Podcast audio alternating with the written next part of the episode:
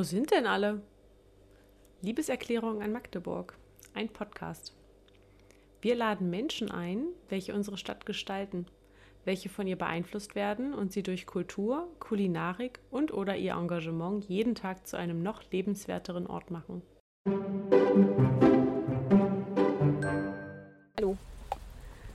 Herzlich willkommen zur mittlerweile 16. Folge von Wo sind denn alle? Weil Nati mich kennt, hat sie mir diesmal einfach mit draufgeschrieben, welche Folge das ist, weil sie weiß, dass ich es immer vergesse. Heute ist sie auch wieder dabei. Hallo Nati. Hallo. Oh, du bist jetzt aber dolle weit weg hier mit deinem Mikro, oder? Kannst du noch ein bisschen zu dir nehmen? Okay. Genau, kurze Vorstellungsrunde. Ähm, also hier neben mir sitzt die Nadja, mein lieber Co-Host. Äh, Nadja ist äh, Vorstandsvorsitzende von dem Verein Magdeburgi e.V. Und ähm, ja, wie lange bist du jetzt bei Magdeburgi? Seit, ich würde sagen, ich glaube 2013. Sehr gut. So, ich bin Sally, wie immer. Ähm, ich glaube, ich muss mich jetzt nicht nochmal vorstellen. Ist mir zu warm heute dafür.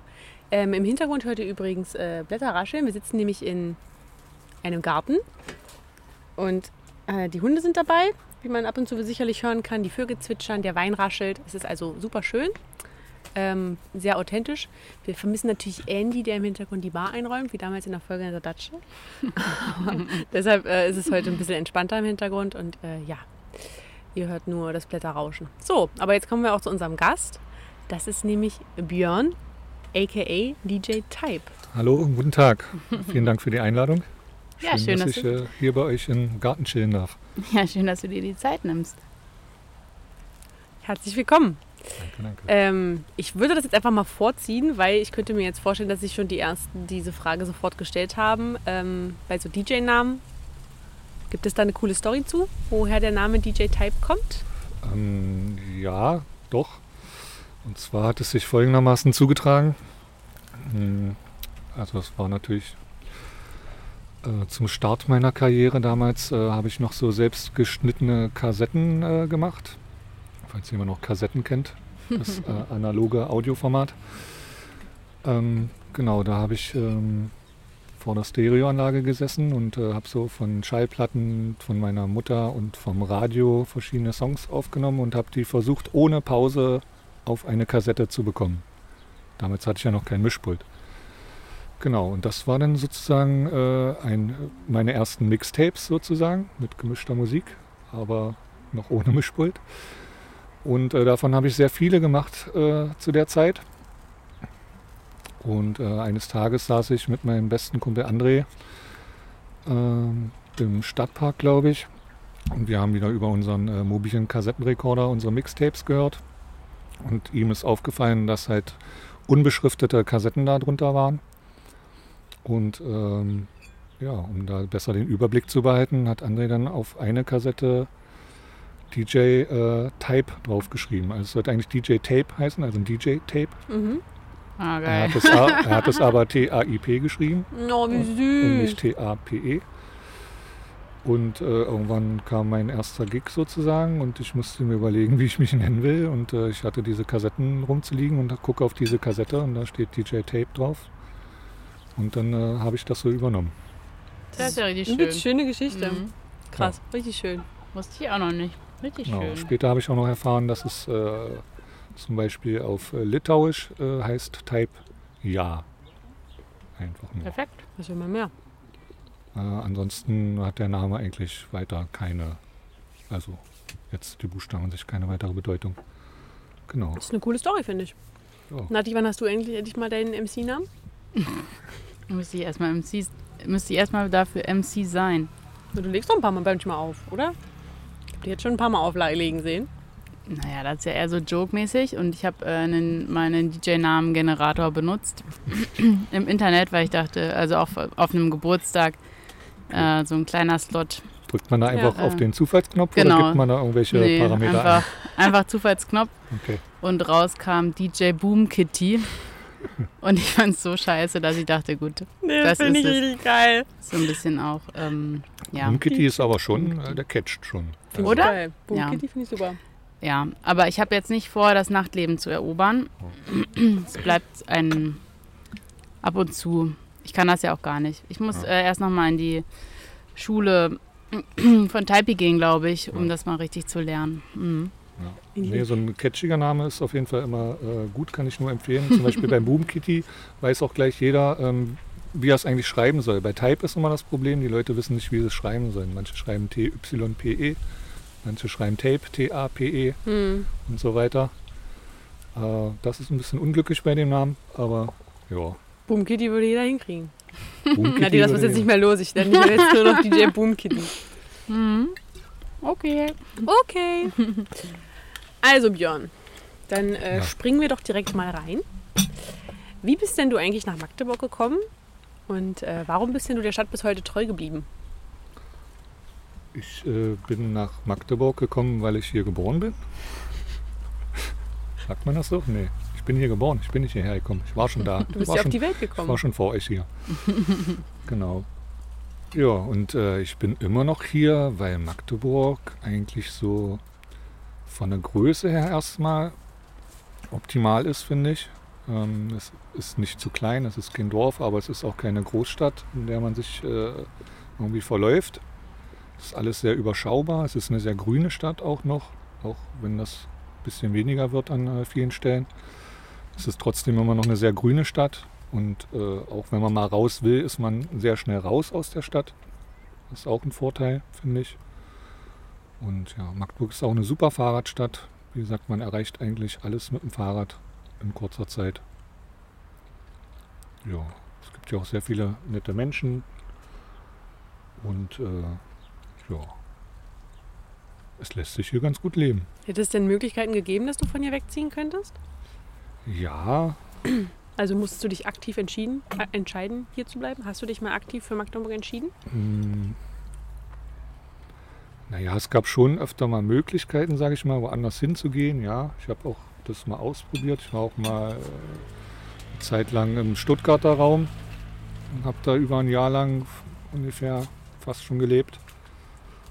Ähm, aber bin da nicht so warm geworden mit den Leuten. Natürlich auch ein krasser Kontrast, Und ja. der Magdeburg. Stuttgart. Ja, genau. Und äh, also man ist gerne mal woanders und guckt sich die Welt an, aber man kommt irgendwie auch immer gerne nach Magdeburg wieder zurück. Ist so meine Meinung, mein Gefühl. Ja. Weil, wie gesagt, man, es ist, hier ist immer ein bisschen was los auch, aber man kann auch seine Ruhe haben, wenn man will. So diese ganzen verschiedenen Seiten, Facetten so. Ja. Das ist schon ganz gut an Magdeburg. Also Stuttgart war das längste, was du mal aus Magdeburg weg warst. Ja, Ein Jahr. Ja. Ansonsten immer treu geblieben. genau. Und du hast ja hier auch schon eine Menge erlebt. Dazu kommen wir gleich. Mal, wenn mein Handy hier mitmacht. Ähm, jetzt warst du ja sehr positiv, aber ähm, was, was fehlt denn Magdeburg aus deiner Sicht? Ja, ein bisschen mehr Vielfältigkeit würde ich mir äh, wünschen, auf jeden Fall. Es gibt zwar Kultur und äh, es gibt auch Subkultur und es gibt auch viele Leute, die sich da engagieren und coole Sachen machen. Äh, ist für meinen persönlichen Geschmack halt vielleicht ein bisschen technolastig so. ähm, aber das war ja hier schon immer so, also auch von der Generation quasi vor mir. So, die ein bisschen älter als ich sind, äh, wurde mir das ja auch schon mal schon so erzählt, dass ja Techno schon immer ging und immer gut äh, lief. Aber wie gesagt, ich würde mir gerne noch ein bisschen mehr Vielfalt wünschen. So. Es gibt da auch, wie gesagt, schon einige Leute, die daran arbeiten, äh, was cool ist. Aber ich finde, das könnte alles noch viel mehr äh, öffentlicher werden und ja. Was würdest du dir wünschen, abseits von Techno? Ja, wie gesagt, mehr Vielfältigkeit. Also ich, was ich zum Beispiel cool finden würde, was man halt auch woanders öfter sieht, wäre vielleicht auch so ein bisschen lateinamerikanische Kultur, so ein bisschen Salsa-Tanzen oder irgendwie sowas. Damit hätte ich jetzt nicht gerechnet. Okay, dass ja, man sowas mal, ja, aber dass man sowas auch mal auf einer Party sieht. Auf anderen, in anderen Städten laufen auch andere Partys halt so. Ja, Bei uns ist halt, wie gesagt, gefühlt immer nur Techno-Booms, was denkst Hip-Hop-Heads. du, woran liegt das? Ja, dass Magdeburg doch halt ein bisschen so unter sich halt ist. Hm. Und äh, ja, wie gesagt, man kann das ja auch genießen, seine Ruhe. Aber dadurch fehlen dann halt vielleicht auch öfter mal ein paar Impulse. Hm. Ich weiß auch nicht, ob es daran liegt, vielleicht mh, müssen noch die bestimmten richtigen Leute hierher kommen und auch hier bleiben. jetzt noch mal ein paar mehr Leute kommen, die äh, Lust auf Magdeburg haben und hier zu bleiben und hier ein bisschen Kultur zu machen und zu entwickeln. Das wäre, glaube ich, noch ganz schön. Manchmal gibt es ja so Salsa draußen an der Elbe, an den Elb Elbtreppen oder, nee, wie heißt Ja. das, Elbterrassen? Es Oder geht Datsche langsam los, aber wie gesagt, Ja. vor zehn Jahren oder so hast Hm. du das hier. Oder Gar 15 nicht Jahren ja. hast du das hier gar nicht gehabt. Und Techno gab es halt aber nur, schon die ganze Oder Zeit. halt nur versteckt, wie gesagt, so. Ich finde halt, wie gesagt, es könnte mehr in die Öffentlichkeit, es könnte ein bisschen mehr für alle sichtbar gemacht werden, Mhm. äh, dass es da auch mehr zu entdecken gibt. Und vielleicht haben die Leute dann auch noch mehr Bock auf mehr Kultur, wenn mehr Abwechslung dabei ist. Mhm. So. Aber andererseits hat man auch das Gefühl, dass es hier auch viele Leute gibt, die immer nur Bock auf dasselbe haben. Also das erlebe ich leider auch. So.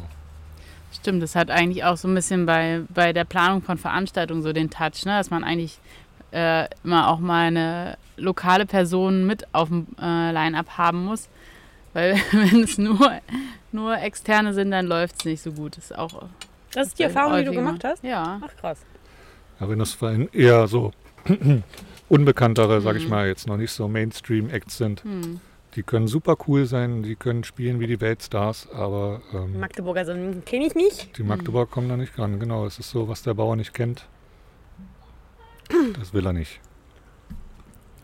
Also wünschen wir uns, oder was du jetzt meinst, du wünschst dir mehr Offenheit auch von den Leuten, auch andere Veranstaltungsformate vielleicht auch anzunehmen, oder? Ja, Weil genau. wenn man irgendwie eine Salsa-Party macht und es kommen Ja. fünf Leute, überlegt man sich ja auch beim nächsten Mal, äh, Ja. mache ich das hier nochmal. Ja. Mhm. Oder mal, wie gesagt, eine coole 70er Jahre Funky Grooves und so. Das ist, äh, ist schon schwierig. Man kriegt ein paar Leute zusammen. Aber auch nicht jedes Wochenende, ja. Und äh, also ich habe das, wie gesagt, erlebt das auch, dass wenn ich sowas mache, die Leute dann auch ankommen und sich halt irgendwie äh, Charts wünschen, wo ich mir denke, ey, hier sind drei andere Clubs in der Umgebung so, wo das schon läuft. Wieso kann man sich nicht freuen, dass jetzt hier mal was anderes ist? So, wieso muss jetzt auch noch hier dasselbe Programm laufen wie in Club XY oder so? Ja.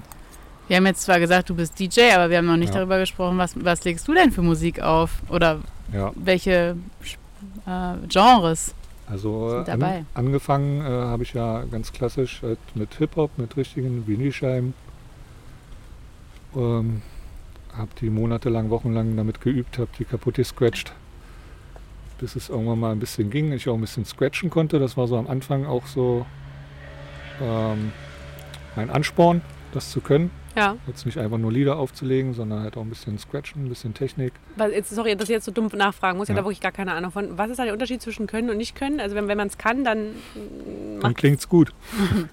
Und was ist Scratchen für Leute, die das nicht wissen? Scratchen ist quasi die rhythmische Vor- und Vor- und Zurückbewegung der Schallplatte in äh, Kombination mit einem Crossfader, der die Musik quasi ein- und ausblendet. Waka Waka Waka Freestyler. So genau. Und geht die Schallplatte davon immer kaputt, auch wenn man es kann? Nee, wenn man es kann, dann äh, bleibt die Nadel auch in der Rille und dann ist das auch äh, okay, dann hält die Platte auch eine Weile. Und wenn man halt noch übt und noch nicht so das Gefühl hat, dann springt halt öfter mal die Nadel oder man äh, haut aus Versehen den Tonarm komplett äh, über die Schallplatte rüber, weil man halt äh, ja, das noch nicht so drauf hat. Da muss man erstmal sich ein bisschen reinfuchsen. Ach krass.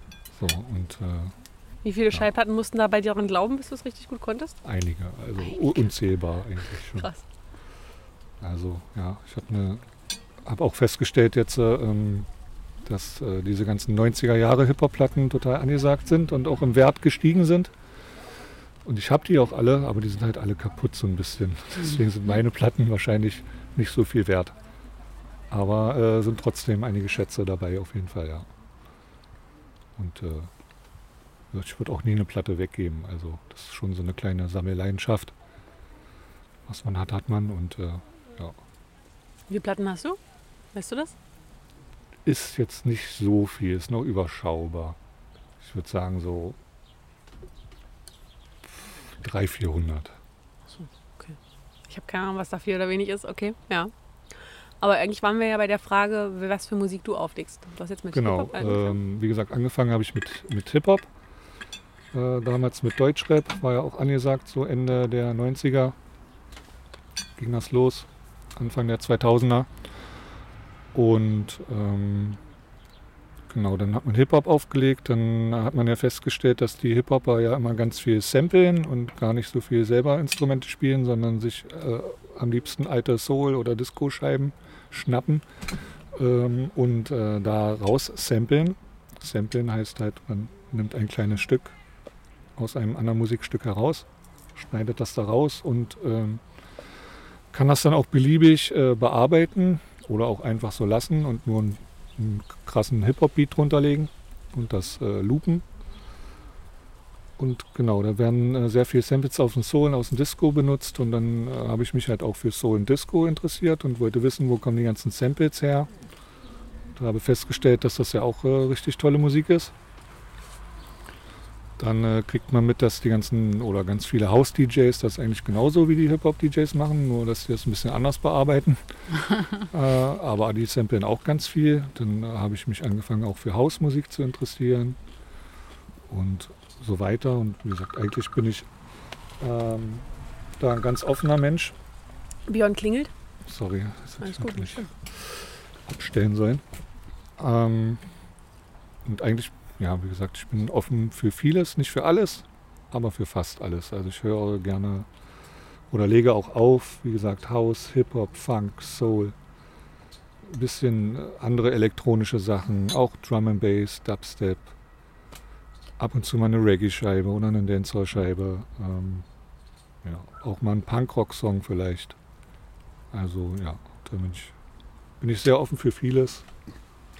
Schlager jetzt nicht so unbedingt, aber oder jetzt klassische Musik jetzt auch nicht so unbedingt. Ja, aber alles, was Spaß macht, was gute Laune macht, was ein bisschen nach vorne geht, was irgendwie ein bisschen groovt oder einen coolen Text hat, Spaß macht. Macht es für dich einen Das so guten, meins. guten DJ aus, auch Genre switchen zu können? Oder Für mich äh, auf jeden Fall. Also, weil allein von der Technik äh, beim Auflegen ist es ja nicht so einfach, sage ich mal, jetzt von einem House-Track in einen Hip-Hop-Track zu gehen. Wenn man das kann, ist das cool, finde ich. Dann macht das schon was her und, und äh, gibt halt auch der Party immer, kann man halt auch eine andere Stimmungskurve verpassen und so. Das finde ich halt auch immer wichtig, dass, wie gesagt, nicht die ganze Zeit immer Knall, Bumm, Schepper Hits kommen, sondern dass man halt so einen Abend auch mal aufbaut, abbaut, dass da so ein paar Hochs und Tiefs äh, drin sind. Also nicht Tiefs, aber wo es halt mal ein bisschen geschmeidiger zur Sache geht. Das finde ich schon gut. Ja. Und dann, wie gesagt, auch mal voll ausrasten zwischendurch. Das ist so mein Ding, ja. Es ist jetzt schade, dass ihr Björn nicht sehen könnt. Also viele, die den Podcast hören werden, kennen Björn ja sicher. Aber Björn hat so einen, so einen Fischerhut auf. So mit so Palmen drauf. Und ihr hört ja auch, wie er redet. Ich versuche mir jetzt gerade vorzustellen, wie Björn hinter dem DJ-Pult so richtig ausrastet. Diese beiden Bilder kollidieren gerade ein bisschen in meinem Kopf. Würde ich sehr gerne mal sehen. Ähm, du hast ja neulich ein Treibgut aufgelegt, da wäre ich auch sehr gerne dabei gewesen. Aber irgendwas war, ich weiß leider nicht mehr was. Schade. Da hätte ich dich ja wahrscheinlich nächsten mal, äh, hätte ich dich ja mal ausrasten sehen. Vielleicht ist es auch mehr ein musikalisches Ausrasten als ein körperliches Hyper-Hyper. Ich glaube, so wie ich dich kennengelernt habe, ist bei dir auch eher die Musik im Fokus und Ja. nicht deine Kein Person. Hyper-Hyper? Ja, also, ja, also ich bin auch so ein Mensch, der, wie gesagt, eigentlich nicht so gerne im Vordergrund steht. Deshalb finde ich es auch gut, glaube ich, dass ich mich hinter meinem DJ-Pult so manchmal auch ein bisschen verstecken kann und auch ein bisschen, ja, nicht meine Ruhe, aber so mein Space habe halt. Und ähm, ja, ich raste eigentlich mehr über die Musik aus, auf jeden Fall. Und äh, das Publikum soll ja abgehen. Und äh, ja, ich konzentriere mich auf meinen Job und auf meine Knöpfe und Schalter und so weiter und versuche da halt das Bestmögliche rauszuholen, damit das Publikum halt einen bestmöglichen Abend hat. Ja. Also, ähm, dass ich jetzt hinterm DJ-Pult irgendwie großartig irgendwelche Tonübungen oder Handbewegungen oder vielleicht sogar noch irgendwelche Animationssprüche am Mikrofon mache, das ist nicht so meins. Ah, okay. Ich versuche halt wirklich, der Track, der rauskommt, der muss überzeugen. So. Wir haben einen Hund verloren. Und äh, ja, Okay. Deshalb ist es auch immer, wie gesagt, schön, wenn man dann halt auch auf alle Genres zugreifen kann, weil es überrascht ja auch den Gast manchmal. Also der rechnet damit nicht, Mhm. dass jetzt nach Track äh, A, Track XY kommt, der eigentlich überhaupt nicht in das Genre passt. Aber man ist dann vielleicht überrascht und, ach ja, das passt ja auch zusammen, ach ist ja cool und ja, Ja, gibt ein gutes Gefühl. ja. Ja. Zeigt, dass der DJ was kann und sich auch einen Plan macht. Wie gesagt, nicht nur einfach äh, die Top 100 irgendwie runterballert. Und das Publikum muss man wahrscheinlich auch so ein bisschen Ja. lesen, oder? Dass ihr das Publikum äh, auch so ein bisschen lest, wie die Na so klar, also wie gesagt, ich mache auch vor meinen Gigs keine, eigentlich nie, so gut wie nie eine feste Playlist, sondern habe immer meinen Rechner, der ist vollgepackt mit zehntausenden Songs und ja, ich habe eigentlich immer alles dabei Ja, sozusagen, ähm, so dass ich mich halt auch immer auf den Moment, auf die Party, auf das Publikum halt einstellen kann, genau. ja. Ja. Und das klappt eigentlich fast immer. Nati ist jetzt weg, weil ich glaube, Frieda ist weg. Nati sucht gerade kurz den Hund, ja. Nati sucht den Hund. Naja, okay, also jetzt sind wir ein bisschen abgedriftet, aber das ist Teil vom, vom Ganzen. Wir haben ja schließlich ganz viel Zeit. Jetzt schlage ich mal den Loop wieder zurück zu meiner Liste. Ähm, Im Hintergrund hört ihr die, äh, den Suchtrupp. Ähm, jetzt hatten wir ja gerade was, ähm, was Magdeburg fehlt und gerade jetzt so in Bezug auf die Kulturszene, auch auf die Subkulturszene, was kann denn da Magdeburg besser als andere Städte?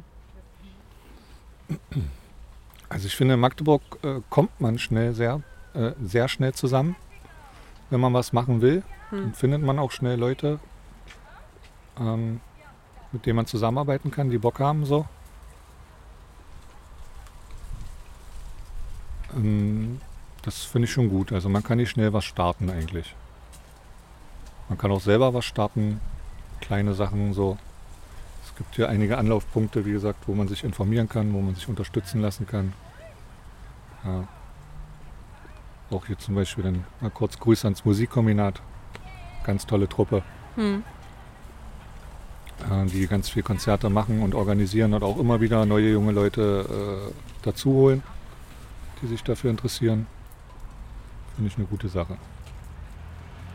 Und meinst du, das ähm, fällt jetzt in anderen Städten nicht ganz so leicht, da Fuß zu fassen in einer bestimmten Szene? Kann ich nicht zu sagen, weil ähm, ich da in anderen Städten ja noch nicht so können. unterwegs war und noch nicht so eingetaucht bin. Also von meinen wenigen Eindrücken würde ich mich da jetzt nicht Danke, festlegen Nati. wollen. Aber ich könnte es mir schon vorstellen, dass es ja, woanders vielleicht nicht ganz so einfach oder nicht so einfach ist. Was gibt es da Schönes? Also wir haben hier einen kleinen Rosé und einen Weißwein. Was möchtest du denn trinken? Ja, na, ich koste mal von dem, was ihr euch da gerade gönnt. Kein Hund drauf. Der Labwein. Der Lab. Ja. Dankeschön. Natürlich wie immer alles selbst bezahlt von Sally. Wir dürfen Werbung machen, wir dürfen Werbung machen, alles selber bezahlt. Möchte uns jemand ein Schörchen? Vielen Dank, Sally. Okay. Äh, ja, danke, dass du mir unsere, dass du dir, dass du uns deine Zeit schenkst. Ähm, du bist ja Vorsitzender vom Kulturhafen e.V. Ja, Ähm, für Menschen, die jetzt noch nie was davon, also wie würdest du den Verein jemandem beschreiben, der noch nie von ihm gehört hat? Der Kulturhafenverein war ursprünglich oder ist ja 2015 gegründet worden, äh, um äh, damals hier ein Projekt zu unterstützen, die Aerosol Arena, die es leider nicht mehr gibt. Ein äh, großes Graffiti und äh, ja, urbanes Spaßland, sage ich mal, äh, was es hier in einem Industriegebiet in Magdeburg mal gab. Ähm, ja, wurde da als Unterstützungsverein quasi gegründet, um das da voranzubringen, da Veranstaltungen zu machen, Künstler zu unterstützen und auch die Stadt davon zu überzeugen, dass das eine gute Sache ist und so weiter. Ähm, wie gesagt, leider gibt es das Projekt jetzt nicht mehr, aber den Verein gibt es noch und äh, der Verein ist eigentlich ein Netzwerkverein, würde ich sagen, auch. Wir versuchen Leute zu unterstützen, die was machen wollen ähm, indem wir sie halt beraten, was alles zu einer Veranstaltung dazugehört, indem wir versuchen zu helfen mit Materialien, die wir vielleicht noch auf Lager haben und so weiter. Und wir machen natürlich auch selber gerne Veranstaltungen. Zum Beispiel? Ähm, Hat wie man zum euch schon mal gesehen? Beispiel die Each One Teach One Jams in Zusammenarbeit mit dem Female Hip Hop Tresen. Ähm, Nati, ist das etwa deine? Deins? Na, es ist eine Kooperation. Ja. Mhm. Genau. Aber ein schönes Format auf jeden Fall. Ja, und, äh, wo wir halt Hip-Hop-Jams organisieren, äh, mit dem Augenmerk halt auch, dass äh, alle mitmachen können, dass es ganz viele Workshops immer gibt, äh, in denen man Sachen lernen kann, wie Graffiti oder Beats bauen, Rappen, DJing äh, oder auch manchmal ähm, Social Media Workshops oder Fotografie. Alles, was so zu dem Bereich so dazugehört. Und ähm, genau, und der, dann noch ein anderer Schwerpunkt ist, dass wir halt auch gerne da die weiblichen Acts äh, Hip-Hop ein bisschen weiter hervorbringen wollen, weil das ja in den letzten Jahrzehnten schon eine sehr männerdominierte Sache auch war. Genau, und äh, das ein bisschen auszugleichen. Äh, Gibt es diese Teach One Jams, ja, und die laufen auch sehr gut, waren immer sehr gut besucht. Wurden sehr gut angenommen. Was machen wir noch? Ähm, wir machen einmal im Jahr beim Glacis Open Air mit, jetzt schon seit drei Jahren, glaube ich. Machen da unseren eigenen Floor. Ab durch die Hecke hieß der. Ab durch die Hecke heißt der Floor, genau. Ähm, wo es halt auch ähm, meistens hauptsächlich erstmal so um Hip-Hop und Reggae-Musik geht. Dann hatten wir noch, haben wir immer noch den Poetry Slam dabei von, äh, von Mindmap, nee, Mind Minddrop e.V., sorry. Minddrop e.V., genau, die immer ihren Poetry Slam bei uns machen. Auch sehr lustige Leute. Und äh, zum Abend hin bieten wir dann immer eine schöne Drum and Bass Sause an, weil das äh, gibt es zurzeit leider auch nicht so oft in Magdeburg. Gab es früher mal regelmäßig in der Sackfabrik, aber Sackfabrik gibt es ja auch nicht mehr. Genau. Und damit das nicht alles so wegfällt, versuchen wir das ab und zu mal so ein bisschen wiederzuholen und wiederzubeleben. Und äh, funktioniert ganz gut. Was machen wir noch? Wir hatten einen eigenen Floor auf dem Zurück zu den Wurzeln äh, Festival. Da gibt es die Rumpelkammer. Ist auch eine Zusammenarbeit mit unserem Verein. Das ist aber nicht in Magdeburg. Das ist nicht in Magdeburg, das ist in Brandenburg.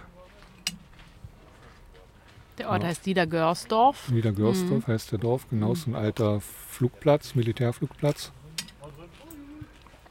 Und äh, ja, ist auch so ein alternativeres äh, Festival, wo es halt keine echten oder wirklichen Headliner gibt, wo viele DJs aus der Region auch auflegen oder aus der Umgebung, wo es auch viele Workshops gibt. Wie seid ihr genau auf das Projekt gekommen? Weil Brandenburg ist ja jetzt so völlig random. Das habt ihr die gute- gefunden? Das ist eine gute Frage, ja. Das lief ja über den Felix. Der hat das irgendwie, ja, man kommt halt äh, in seiner Vereinsarbeit immer mit Leuten in Verbindung und äh, Hm. spricht halt auf Partys hier und da und äh, erzählt, was man schon so gemacht hat. Und dann kommen halt manchmal Leute und fragen, Mensch, könnt ihr nicht mal? Wir machen das und das Projekt, könnt ihr euch das vorstellen? Dann gucken wir halt, wenn wir das der Meinung sind, wir kriegen das hin, dann äh, probieren wir das. Wenn wir da Bock drauf haben, ja, und dann kommt sowas immer zustande, ja. Ist schon spannend. Genau. Schon spannend.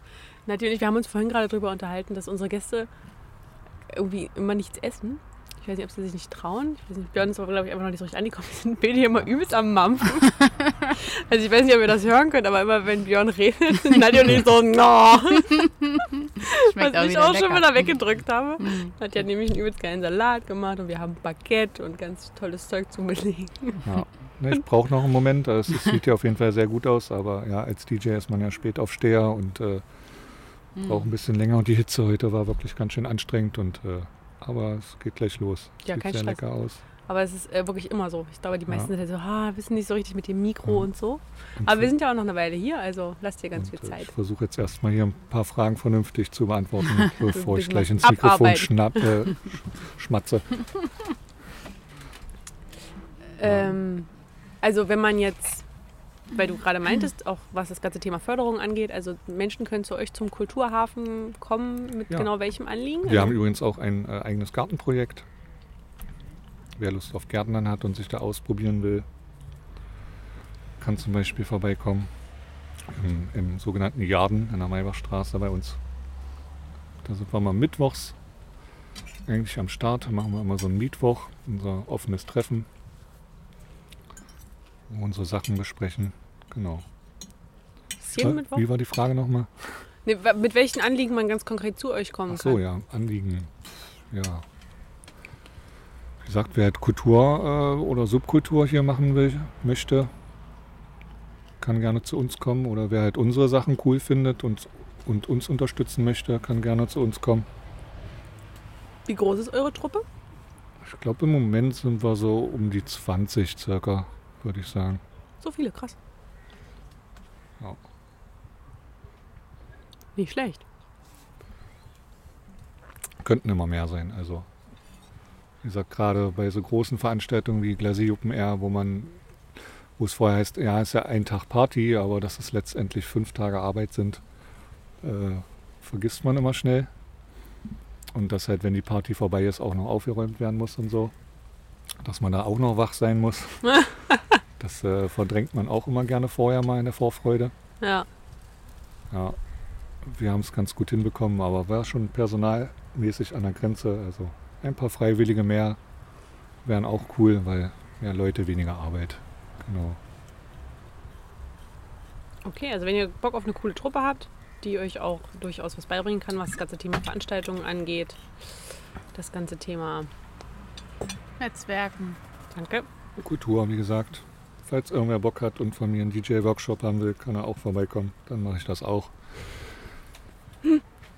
Wenn jemand Lust hat auf PA, Anlagentechnik, da irgendwie was zu lernen, da haben wir auch Leute im Verein, die sich damit beschäftigen. Auch mal interessant. Ja.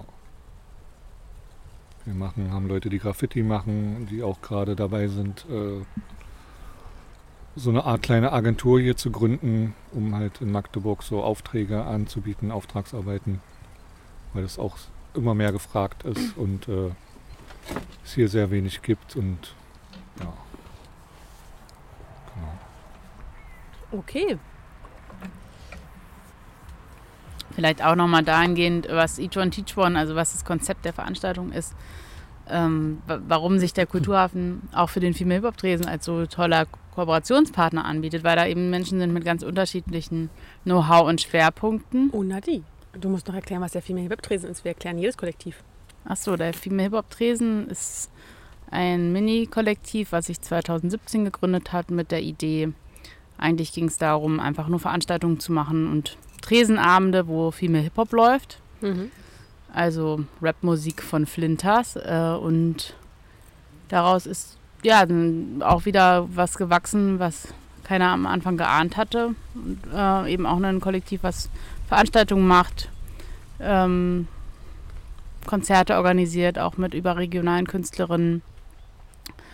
Ähm, Leute, die angefangen haben aufzulegen und dann auch als DJs in andere Städte gebucht wurden und Magdeburg da represented haben und so. Ja, also ich würde schon auch als politisches Kollektiv sehen, weil das Thema eben auch immer auch ein Kampf, ein politischer Kampf ist. Ähm, aber eben auch eigentlich war es, die Idee dahinter war, das zu äh, gründen, um Spaß an Rapmusik oder das nochmal sozusagen eine neue oder weitere Dimension oder mehr Veranstaltungen zu dem Thema zu machen. Mhm. Ja, es hat sich dann aber zu mehr entwickelt, als, ein, ein, als es eigentlich so gedacht war. Mhm. Wie bei vielen Dingen so, ne? die, die hier so gestartet werden eigentlich. Ne? Ja. Auch mit Each One Teach One, das war eigentlich auch eine Veranstaltung, wo wir eine Künstlerin aus LA nach Magdeburg holen wollten.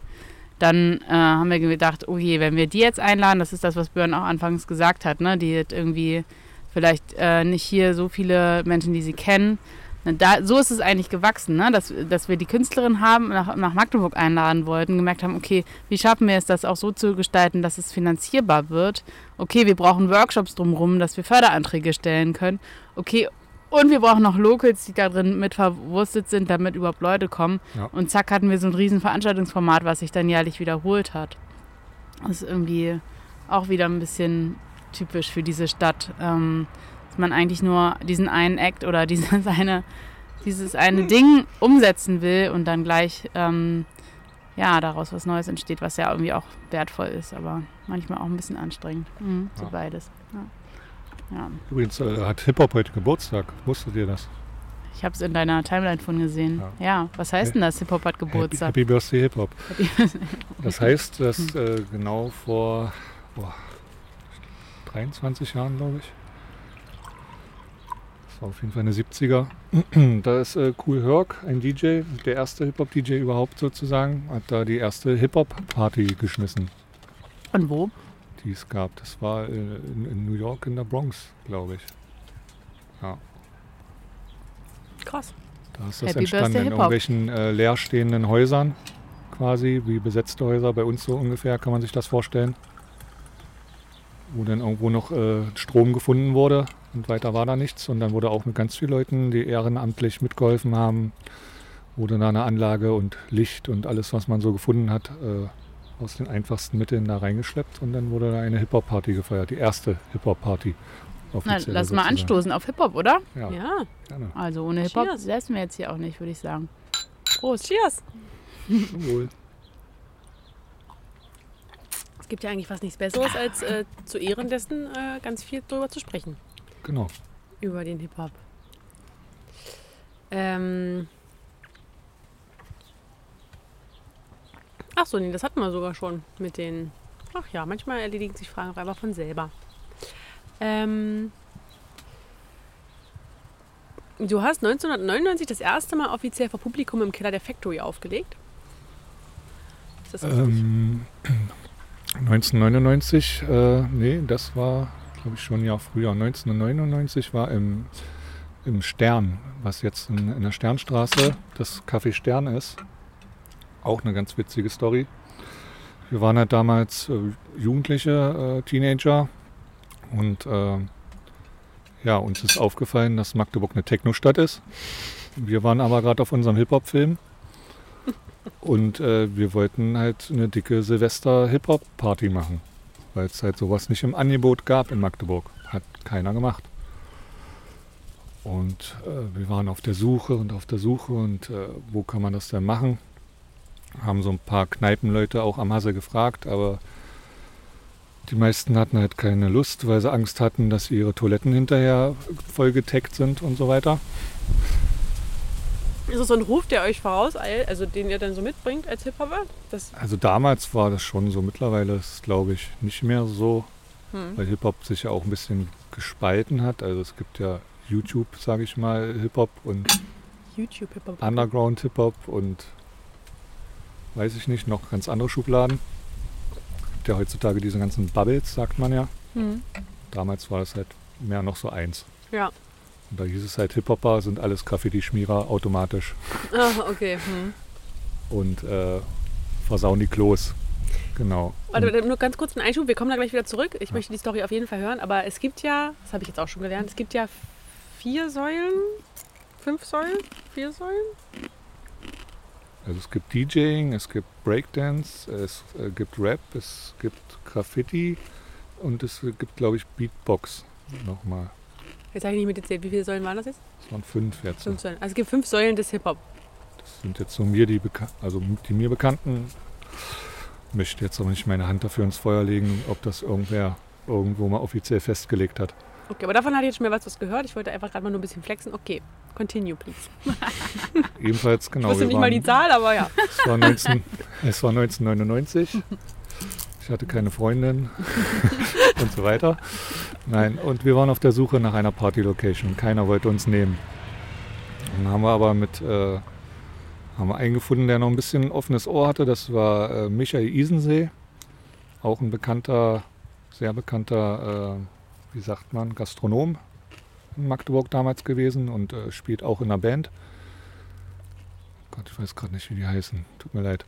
Auf jeden Fall ein sehr bekannter Gastronom damals gewesen, hatte seine Kneipe, die hieß äh, Blue, Easy Blue, Musikclub in der Sternstraße. Und äh, genau gegenüber von ihm war ein griechisches Restaurant in der Sternstraße 9, die gerade ausgezogen sind. Und er meinte, mein Laden bekommt er nicht, aber da drüben ist gerade einer leer. Und ich kenne hier die Vermieter und so, weil ich ja hier selber Mieter bin. Und ich äh, frage da mal an für euch. Und das hat dann tatsächlich geklappt.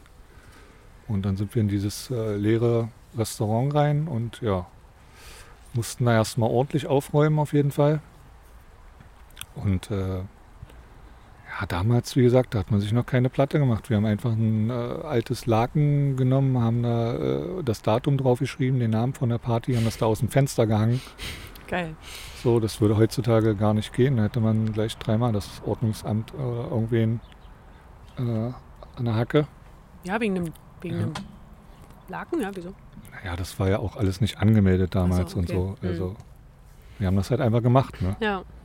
Heutzutage, wenn man eine offizielle Party machen will, da muss man Anträge machen und Ordnungsverfügung und dies, das, pipapo, Sicherheitskonzept, Hygienekonzept. Ja. Man kennt das. Damals, wir haben das einfach gemacht, ne?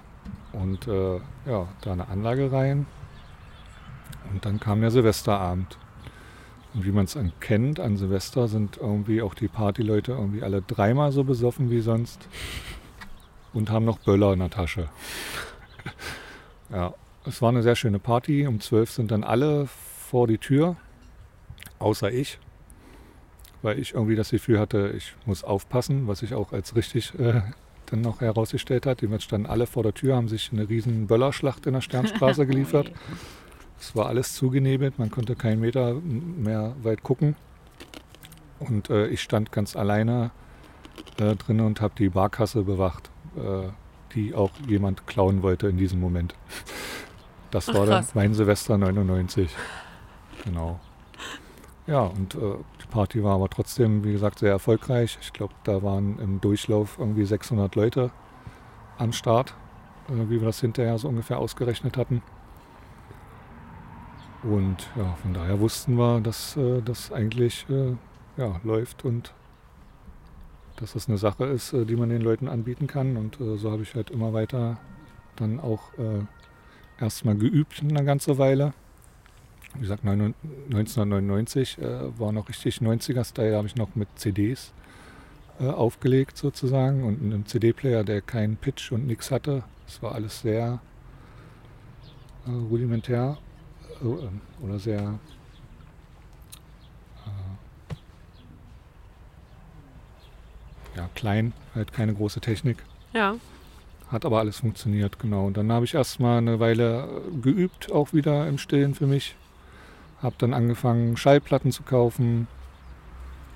Ähm, hatte das Glück, dass ich dann einen Kumpel kennengelernt hatte, der zur Kommunion ein komplettes Set äh, von seiner Mutti gesponsert bekommen hat, sprich zweimal äh, Technics 1210er Plattenspieler. Das äh, absolute Nonplusultra für Hip-Hop-DJs und äh, Leute, die scratchen wollen und so weiter. Und äh, dazu auch noch einen schönen Vestax Mixer, das war auch äh, damals so das Nonplusultra für Leute, die scratchen wollen und auflegen wollen. Ja, und er hatte das dann rumzustehen und hatte auch einen Proberaum. Liebe Grüße an Gerrit, geile Zeit. Äh, Und da habe ich dann äh, täglich so fast meine Stunde geübt, wie gesagt, meine äh, ersten selbst gekauften Platten kaputt gescratcht. Und es hat so ungefähr ein Jahr lang gedauert und dann konnte ich es auf einmal. Also ein Jahr lang wirklich nur, ach scheiße, ah, wieder verkackt, ach Mist, Platte kaputt, ah, wir brauchen eine neue Nadel.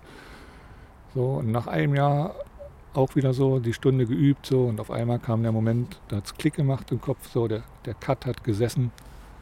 So. Und dann hat man darauf halt aufgebaut. So. Ja. Das weiß ich noch, genau. Und ähm, ansonsten noch zu der weiteren Geschichte ähm, möchte ich auch noch unbedingt das äh, Dom Sikara erwähnen, was damals in der Keplerstraße war. War das so die gleiche Zeit? Gleiche Jahr? War so die gleiche Zeit, so Anfang Mhm. der 2000er, ähm, war das so ein Café. Ähm, war, oder vorher hieß es ja Orbit Cyberspace Café. Ähm, Weil jetzt im Keller standen noch so Rechner rum, die man mieten konnte. Das, manche fragen sich jetzt vielleicht, was ist das? Aber die Älteren äh, kennen das noch. Äh, früher konnte man in einen Café gehen quasi und äh, sich dort einen Rechner mieten, um dort im Internet zu surfen. Weil man zu Hause vielleicht noch keine krasse Leitung hatte oder die noch nicht verfügbar war oder die noch zu teuer war. Genau. Und äh, da gab es auch einen kleinen Dancefloor hinten in der Ecke, wo ab und zu mal ein bisschen Party war. Am Wochenende, wo DJs aufgelegt haben. Und äh, genau, ich habe da auch abgehangen und äh, habe da eigentlich äh, ab und zu mal eine Runde Counter-Strike gespielt. Und äh, wir wussten aber auch, dass wir im Winter dahin können und da ähm, in der Raucherecke auch mal eine Sportzigarette anzünden dürfen. Dass das da, jetzt darf ich das ja sagen. Ähm, wir hatten ja alle keine eigene Wohnung. Ne? Zu Hause ging das ja nicht. Wir waren 17, 18, 19, irgendwie sowas. Genau. Und äh, deswegen sind wir da gerne in dieses Café hingegangen. Und da gab es halt in der Ecke diesen Dancefloor. Und äh, da stand ein DJ-Pult auch mit zwei Plattenspielern und einem Mischpult, komplett verranzt. Wahrscheinlich schon 20 Liter Cola und Bier drüber gelaufen und irgendwie ein Kilo Asche gefühlt äh, lag da drin. Aber es hat funktioniert. Und es wurde nur am Wochenende benutzt. Und dann habe ich gefragt, wie sieht es da aus? Kann ich mal unter der Woche, so am frühen Nachmittag, wenn hier noch nicht so viel los ist, wenn hier nur die ganzen Zocker am Start sind, ähm, ob ich da mal ein bisschen üben kann. So. Meinten sie, ja klar, mach doch. Habe ich da mal so ein bisschen geübt und gemacht und getan. Und eigentlich haben das auch nur die Leute aus der Küche gehört. Und äh, ab und zu mal jemand vom Personal.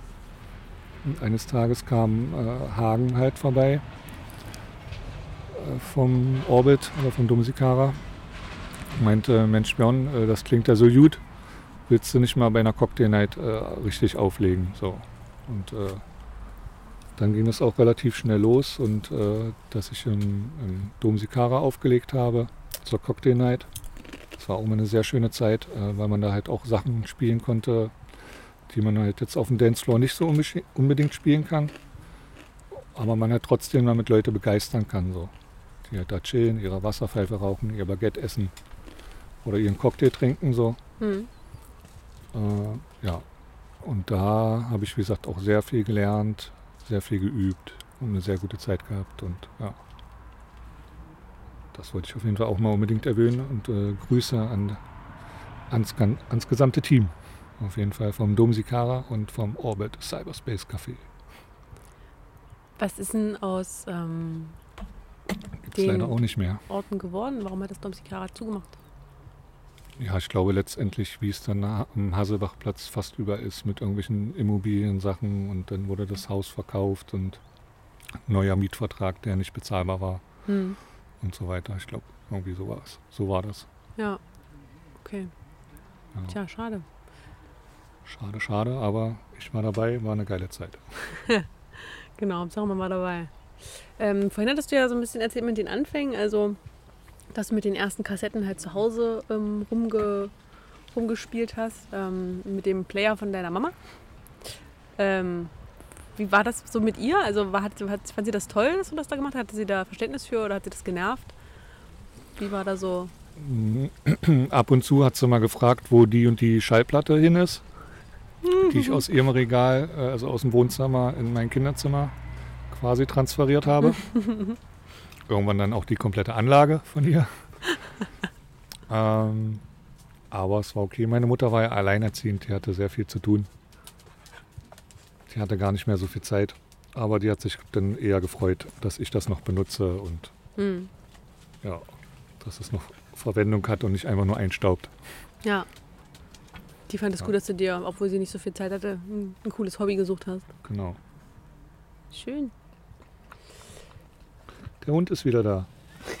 Hallo Hund. Ja, äh, sie war irgendwo, lag irgendwo im Gemüsebeet, ja, oder? Gut getarnt. Das kann sie. Also entweder man bemerkt sie sehr oder man bemerkt sie gar nicht. ist auch eine Kunst, oder? Ja. Mhm. Ähm, also was ups, also von denen du jetzt mal schaust, so deine Sachen, die du so beim ersten, äh, bei deinem ersten Gig gespielt hast, wie hat sich das, ähm, oder wie es sich so mit der Zeit verändert hat, könntest du da reflektieren, was dich da so beeinflusst hat? Wer oder was? Oder also jetzt, wenn du mal das betrachtest, was du als erstes, was du ganz am Anfang gespielt hast, was du zwischendurch gespielt hast und was du heute spielst? Mhm. Ja, also, an, also angefangen habe ich ja auch viel mit äh, Deutschrap damals, wie gesagt, so Ende der 90er. Da war Deutschrap irgendwie noch cool und lustig ja, wenn man sich die Texte heute anhört, okay, vielleicht ein bisschen trottelig, aber es hat sich halt weiterentwickelt. Damals war es halt so. Ähm, ich habe das gefeiert, fettes Brot und Fanta 4 und 1, 2 und sowas. Äh, Beginner, Afrop, massive Töne und so weiter. Das war damals so der Anfang. Aber irgendwann ist Deutschrap, als Cool Savage rauskam, ist Deutschrap irgendwie komisch geworden. Weil dann wurde irgendwie jeder nur noch durchbeleidigt. und ja, also damals habe ich es noch nicht so verstanden. Am Anfang fand ich Cool Savage echt scheiße und habe gedacht, scheiße, der macht jetzt hier Hip-Hop kaputt. Mittlerweile sehe ich das auch ein bisschen anders. Ähm, aber das war so ein Bruch, ja. Und Mhm. ich meine, wie gesagt, Cool Savage ist auch wirklich eine Legende. Der kann auf jeden Fall was. Das ist auf jeden Fall ein King. Äh, auf seine Art. Und ja.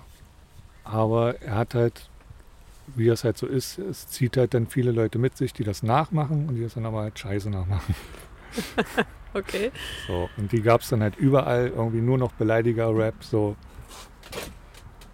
deine Mutter wurde gedisst und so weiter. Und Die Deine Mutter Witzezeit war auch la- lange oder So. hält wahrscheinlich noch an. Ne? ja, und äh, ja, das, das, nee, das war dann nicht so meins. Und wie gesagt, dann habe ich eher so angefangen, diese ganzen Soulscheiben und so zu dicken und mir sowas anzuhören oder auch, wie gesagt, ein Haus oder irgendwas anderes. Und so richtig zum Deutschrap bin ich, glaube ich, erst dann wieder, also ab 2015, glaube ich. Mhm. Also ich habe da wirklich bestimmt zehn Jahre locker Pause gemacht mit Deutschrap. Aber mittlerweile gibt es wieder sehr viele coole Sachen, Ja.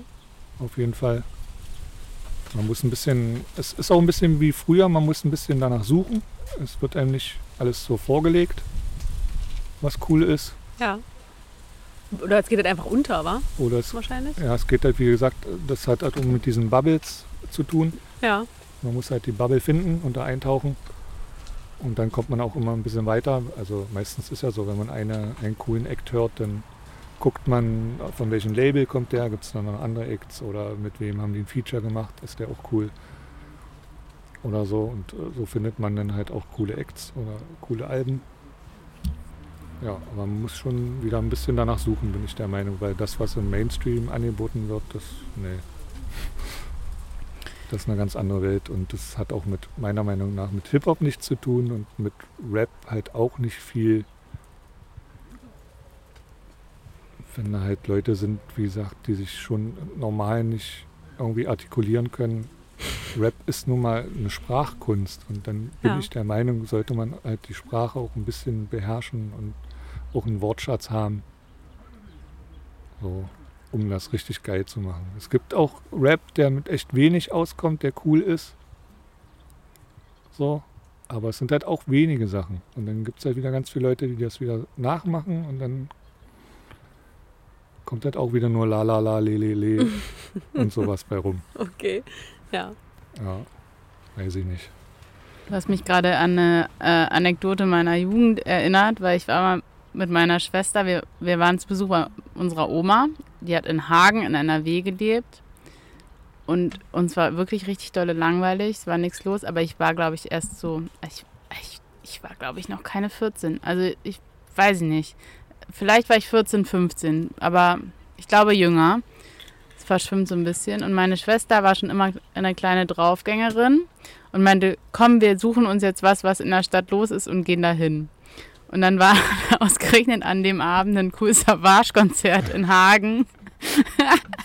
und sie hat irgendwie geschafft, unsere Oma dazu zu überreden, dass wir jetzt beiden Stöpsel, also meine Schwester ist zwei Jahre älter als ich, dahin gehen dürfen. Meine Oma war schon immer cool und so, aber trotzdem so in der, im Rückblick dachte ich so, ey, naja, dann sind wir dahin und das war irgendwie so ein richtig komischer Schuppen, der auch so schräg war, das weiß ich noch. Auf jeden Fall, ich glaube, ich glaube, wir waren die einzigen Frauen im ganzen Saal.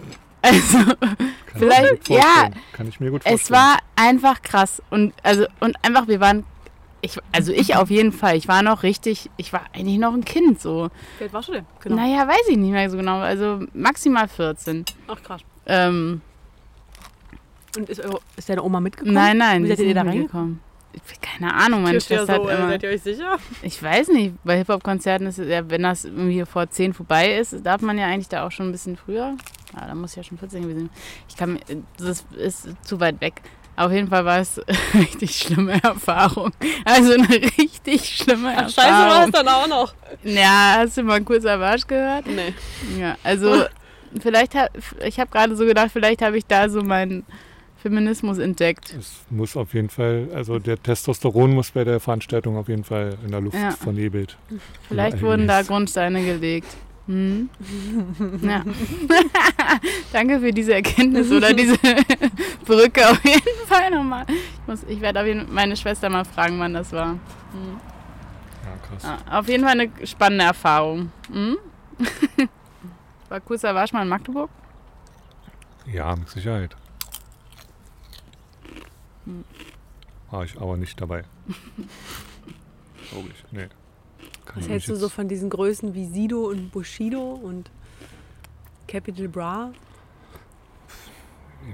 Ja, ist jetzt alles nicht so meins. Also Bushido, ja, das ist, die haben halt, also die widersprechen sich halt auch leider sehr oft, finde ich, so in ihren Interviews und in ihren Aussagen. Und ich finde es halt schade, dass er, er sagt dann zwar, äh, wenn es darum geht, dass zum Beispiel Leute wegen ihm halt äh, mit, einem- mit einem Messer auf der Straße rumrennen und so, sagt er, nee, es kann nicht sein, weil äh, das ist ja alles nur künstlerische Freiheit und ist ja nicht ernst gemeint und so weiter. Und im nächsten Interview, äh, wenn es um irgendwas anderes, um irgendwelche anderen Rapper geht oder so, macht er aber trotzdem den harten Gangster und sagt, er ist der Boss und er ist der Coole und keiner kann ihm was und er haut alle zu Brei oder was weiß ich. Diese Sprüche halt so, also ich finde das halt widersprüchlich so. Und, Ja. äh, entweder ich bin halt Gangster oder ich bin es nicht so. Also klar muss nicht immer alles stimmen, was man rappt, aber so der, der Grundton, das Grundimage, was ich irgendwie vertrete, das sagt auch schon was, muss auch schon was über die Person irgendwie aussagen. Also finde ich. Wann hielt denn so dieses so, ich bin Ja. Gangster, wann hielt denn das Einzug in den Hip-Hop? Oder war das. Ja, wie gesagt, das kam mit äh, Kool Savas. Ah, das kam- okay, ja, Bin ich hm. der Meinung. Hm. So, das war so der erste, den ich mitbekommen habe. Es war, glaube ich, Ich habe jetzt gerade die Brücke nicht gebaut zu, äh, ich beleidige meine Mutter Ja. und alle, dass das dieses Gangster-Ding ist, aber ja. Hm. ich weiß nicht, es muss 2001, 2002 oder irgendwie sowas gewesen sein. Ich weiß es noch ganz genau. Wie gesagt, ich kannte das gar nicht. Wir waren mit einem Schülerferienticket unterwegs ähm, und waren in Leipzig. Und in, gleich, wenn man Leipzig Hauptbahnhof aussteigt, ist da gleich um die Ecke auch äh, so ein Park. Ich weiß nicht, wie der heißt, aber es ist nicht, fußläufig nicht weit. Wir dahin haben da halt ein paar andere Hip-Hopper sozusagen an ihren Klamotten identifiziert. Hm. Basecaps und äh, Baggy Pants, die da halt gechillt haben und offensichtlich gepafft haben. Und haben wir gesagt, naja, da chillen wir uns doch mal dazu. So, und die hatten auch ihren kleinen Kassettenrekorder dabei und dann lief da halt Savas so. Und ich war erstmal irgendwie ein bisschen geschockt auf jeden Hm. Fall. Weil Im Gegensatz, wie gesagt, zu, ich kannte vorher nur Beginner, fettes Brot, Fanta 4 Ja, und so ein Kram. ja. So Die ja wirklich sehr freundlich sind. lustiger Spaß, Hip-Hop Ja. und äh, Wortwitz und so weiter. Äh, und dann äh, kam halt da der, der, der, der volle Hammer sozusagen. So, ja. Gut, wir wollen jetzt natürlich auch nicht zitieren, aber ich habe Ja. auch so gar keine Vorstellung, was so ein cool Savage Song ist. Aber ich, ich will es einfach auch gar nicht wissen. Ich weiß noch, ich, wir hatten, wir waren hier bei, war das letztes Jahr, wo wir beim, war es Sido oder Bushido? Ich schmeiß die beiden auch mal so schnell durcheinander. Waren wir doch auf einem Konzert hier von Sido. Sommer, Sommerkonzerte. Und das war auch ein krasser Kulturschock. Also da dachte ich mir auch so, wow. Ist ja auch ziemlich poppig geworden. Ähm, Ja, Sido hat sich, also wenn ich noch was zu Sido sagen soll, gerne. wenn ich mir jetzt vielleicht Feinde mache, aber hat sich halt verkauft an die Industrie, ja. Ja. Wie kann man denn mit Mark Forster oder wie der heißt und mit wem der schon alles Features mittlerweile hatte? Und die sind alle von seinem Major-Label halt. Das ist schon. Ist auch eine Also- Entscheidung, ne? So einfach. Kann mir, nicht, kann mir keiner Mhm. sagen, dass Sido irgendwie losgerannt ist äh, und gesagt hat: Boah, geil, ich habe übelst Bock auf ein Feature mit Mark Forster, Alter, hol den mal ran für mich. so, da kam irgendein Producer oder irgendein, was weiß ich, Manager, was schlag mich tot, wie sie da heißen alle. Und hat gesagt: Ihr beide macht jetzt ein Feature, weil ihr beide Top-Acts hier auf unserem Label seid und äh, ja. Los geht's. Los geht's. So. Und auch äh, zum Beispiel, wenn auch Sido in Ostdeutschland oder Magdeburg spielt, wird immer gerne der Arschfix-Song gefordert. äh, den er damals rausgebracht hat. Der hat auch, ja, also der Text ist halt das, was der Titel sagt. Ja.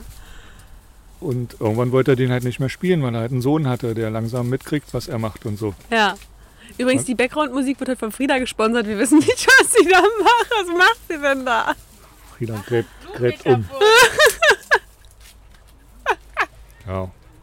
Das sind so Sachen, ich meine, jeder macht vielleicht mal Fehler oder ja, ich äh,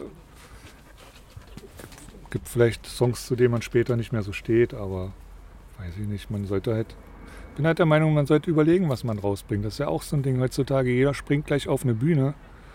So, was ich immer manchmal erlebe an Performances, so, wenn ich auf irgendwelchen Jams bin, ist unterste Schublade so, ich mir denke, übt doch erstmal irgendwie zu Hause auch oder so. Klar, Mhm. jeder soll seine Chance auch haben, das sage ich ja gar nicht.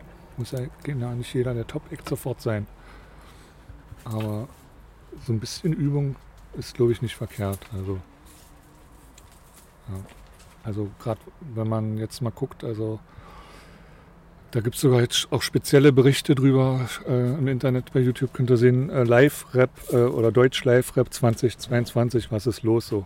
Hm. Weil es gab dieses Jahr einige krasse Auftritte von denen, wo gesagt wird, das sind hier gerade die Top-Acts, äh, sowas wie Haftbefehl oder äh, dieser neue Tilo, ähm, die einfach eine Performance auf der Bühne hingelegt haben oder gar nicht auftreten konnten, weil sie zu dicht waren. Aber auch wenn So. sie aufgetreten sind, haben sie dich jetzt nicht so richtig vom Hocker gerissen, oder wie? Ja, da kam einfach nichts. Da kam Vollplayback und irgendwie Ach, krass, okay. so besoffenes. Äh, Ja, Also das ist keine Show, ja, Kei- keine Animation vom Publikum so richtig. Ja. Keine, da weiß man einfach nicht, wo man, wo man gerade hingeraten ist eigentlich. ja.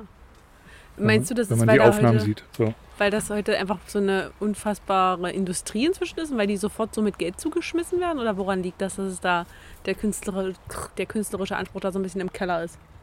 Oder jeder der Meinung ist, dass er sich da.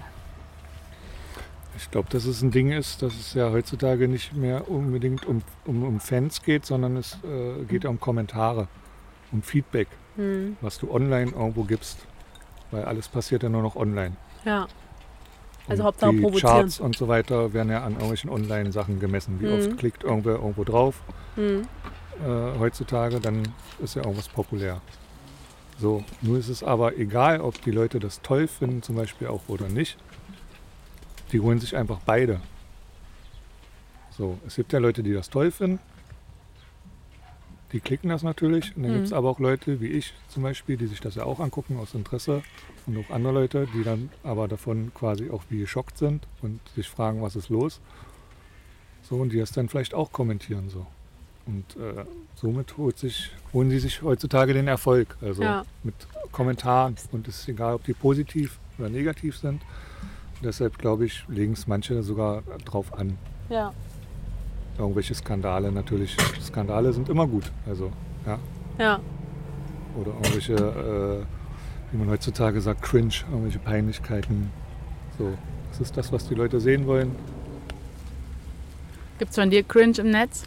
Von mir bestimmt. Irgendwelche alten Fotos mit lustigen.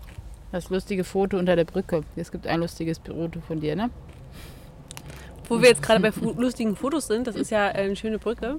Du hast von deiner Mama zum 40. Geburtstag, und diese Sachen stehen auch gerade neben dir, hast du ein Ich bin nur erst 39. Was erzählst du denn? 20 zum letzten deinem- Runden.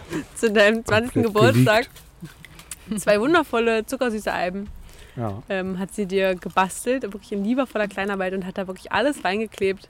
Zeitungsartikel, Flyer ähm, und das sind zwei, das sind sogar zwei, ne? Ja. Mhm. Zwei riesendicke hat Sehr Ordner. viel aufgehoben und äh, ich Ähm, auch. Wenn wir dürfen, würden wir da vielleicht mal nachher noch ein Foto von machen. Dann packen wir das mit noch in den Beitrag, weil das ist wirklich sehr eindrucksvoll. Ähm, also natürlich von den geschlossenen. Ähm, was ist denn dir da so durch den Kopf gegangen, als du da ähm, durchgebittert hast? Und was ist dir, was ist wieder hochgekommen, wo dachtest du so, wow, da konnte ich mich überhaupt nicht mehr dran erinnern? Ja, erstmal habe ich mich alt gefühlt. Verdammt. Und äh, habe gedacht, Mann, Mann, Mann, schon ganz schön lange dabei und schon ganz schön rumgekommen.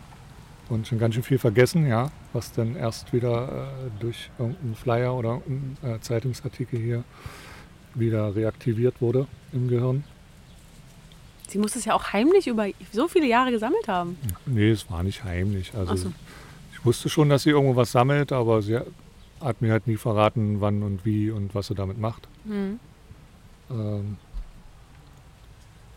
aber dass ich das jetzt zum 40. bekommen habe, ja, das war schon cool. Wie gesagt, so ein richtig geiler Rückblick. Es sind echt viele Sachen drin, nicht alles, aber schon echt ein guter Überblick. Äh, wo ich überall schon mal gespielt habe, ja. Ist dann schon erschreckend eigentlich, ja. Dass man, ja, ich bin schon ganz schön rumgekommen. Kann ich, kann ich behaupten. Was waren so Sachen, wo du gesagt hast, so krass, da konnte ich mich überhaupt nicht mehr dran erinnern? Oder mein Gott, das war übelst schön oder ist mir besonders oder da bist du sehr stolz drauf zum Beispiel? Da müssten wir jetzt nochmal blättern gleich. Ja. Kannst du gerne machen. Aber, ähm, boah, weiß ich nicht. Ja, damals halt, wie gesagt, dieses äh, äh, SWM Music Kids mit äh, meinem Kumpel von damals noch Armin zusammen. Vitamin B, äh, sein Rappername. Wir- Armin B Vit- übrigens, Vit Armin B. Ja. um das Wortspiel. haha. mhm, ja. Ja, ähm, dem hatte ich damals zusammen Mucke gemacht oder habe ihn halt oft live unterstützt auf der Bühne. Und äh, irgendwie sind wir auf die Idee gekommen, uns bei diesem SWM Music Kids hieß es damals noch. Äh, jetzt heißt es, glaube ich, Talentverstärker. SWM Talentverstärker. Talentverstärker, genau. Mhm. Haben uns da angemeldet und äh,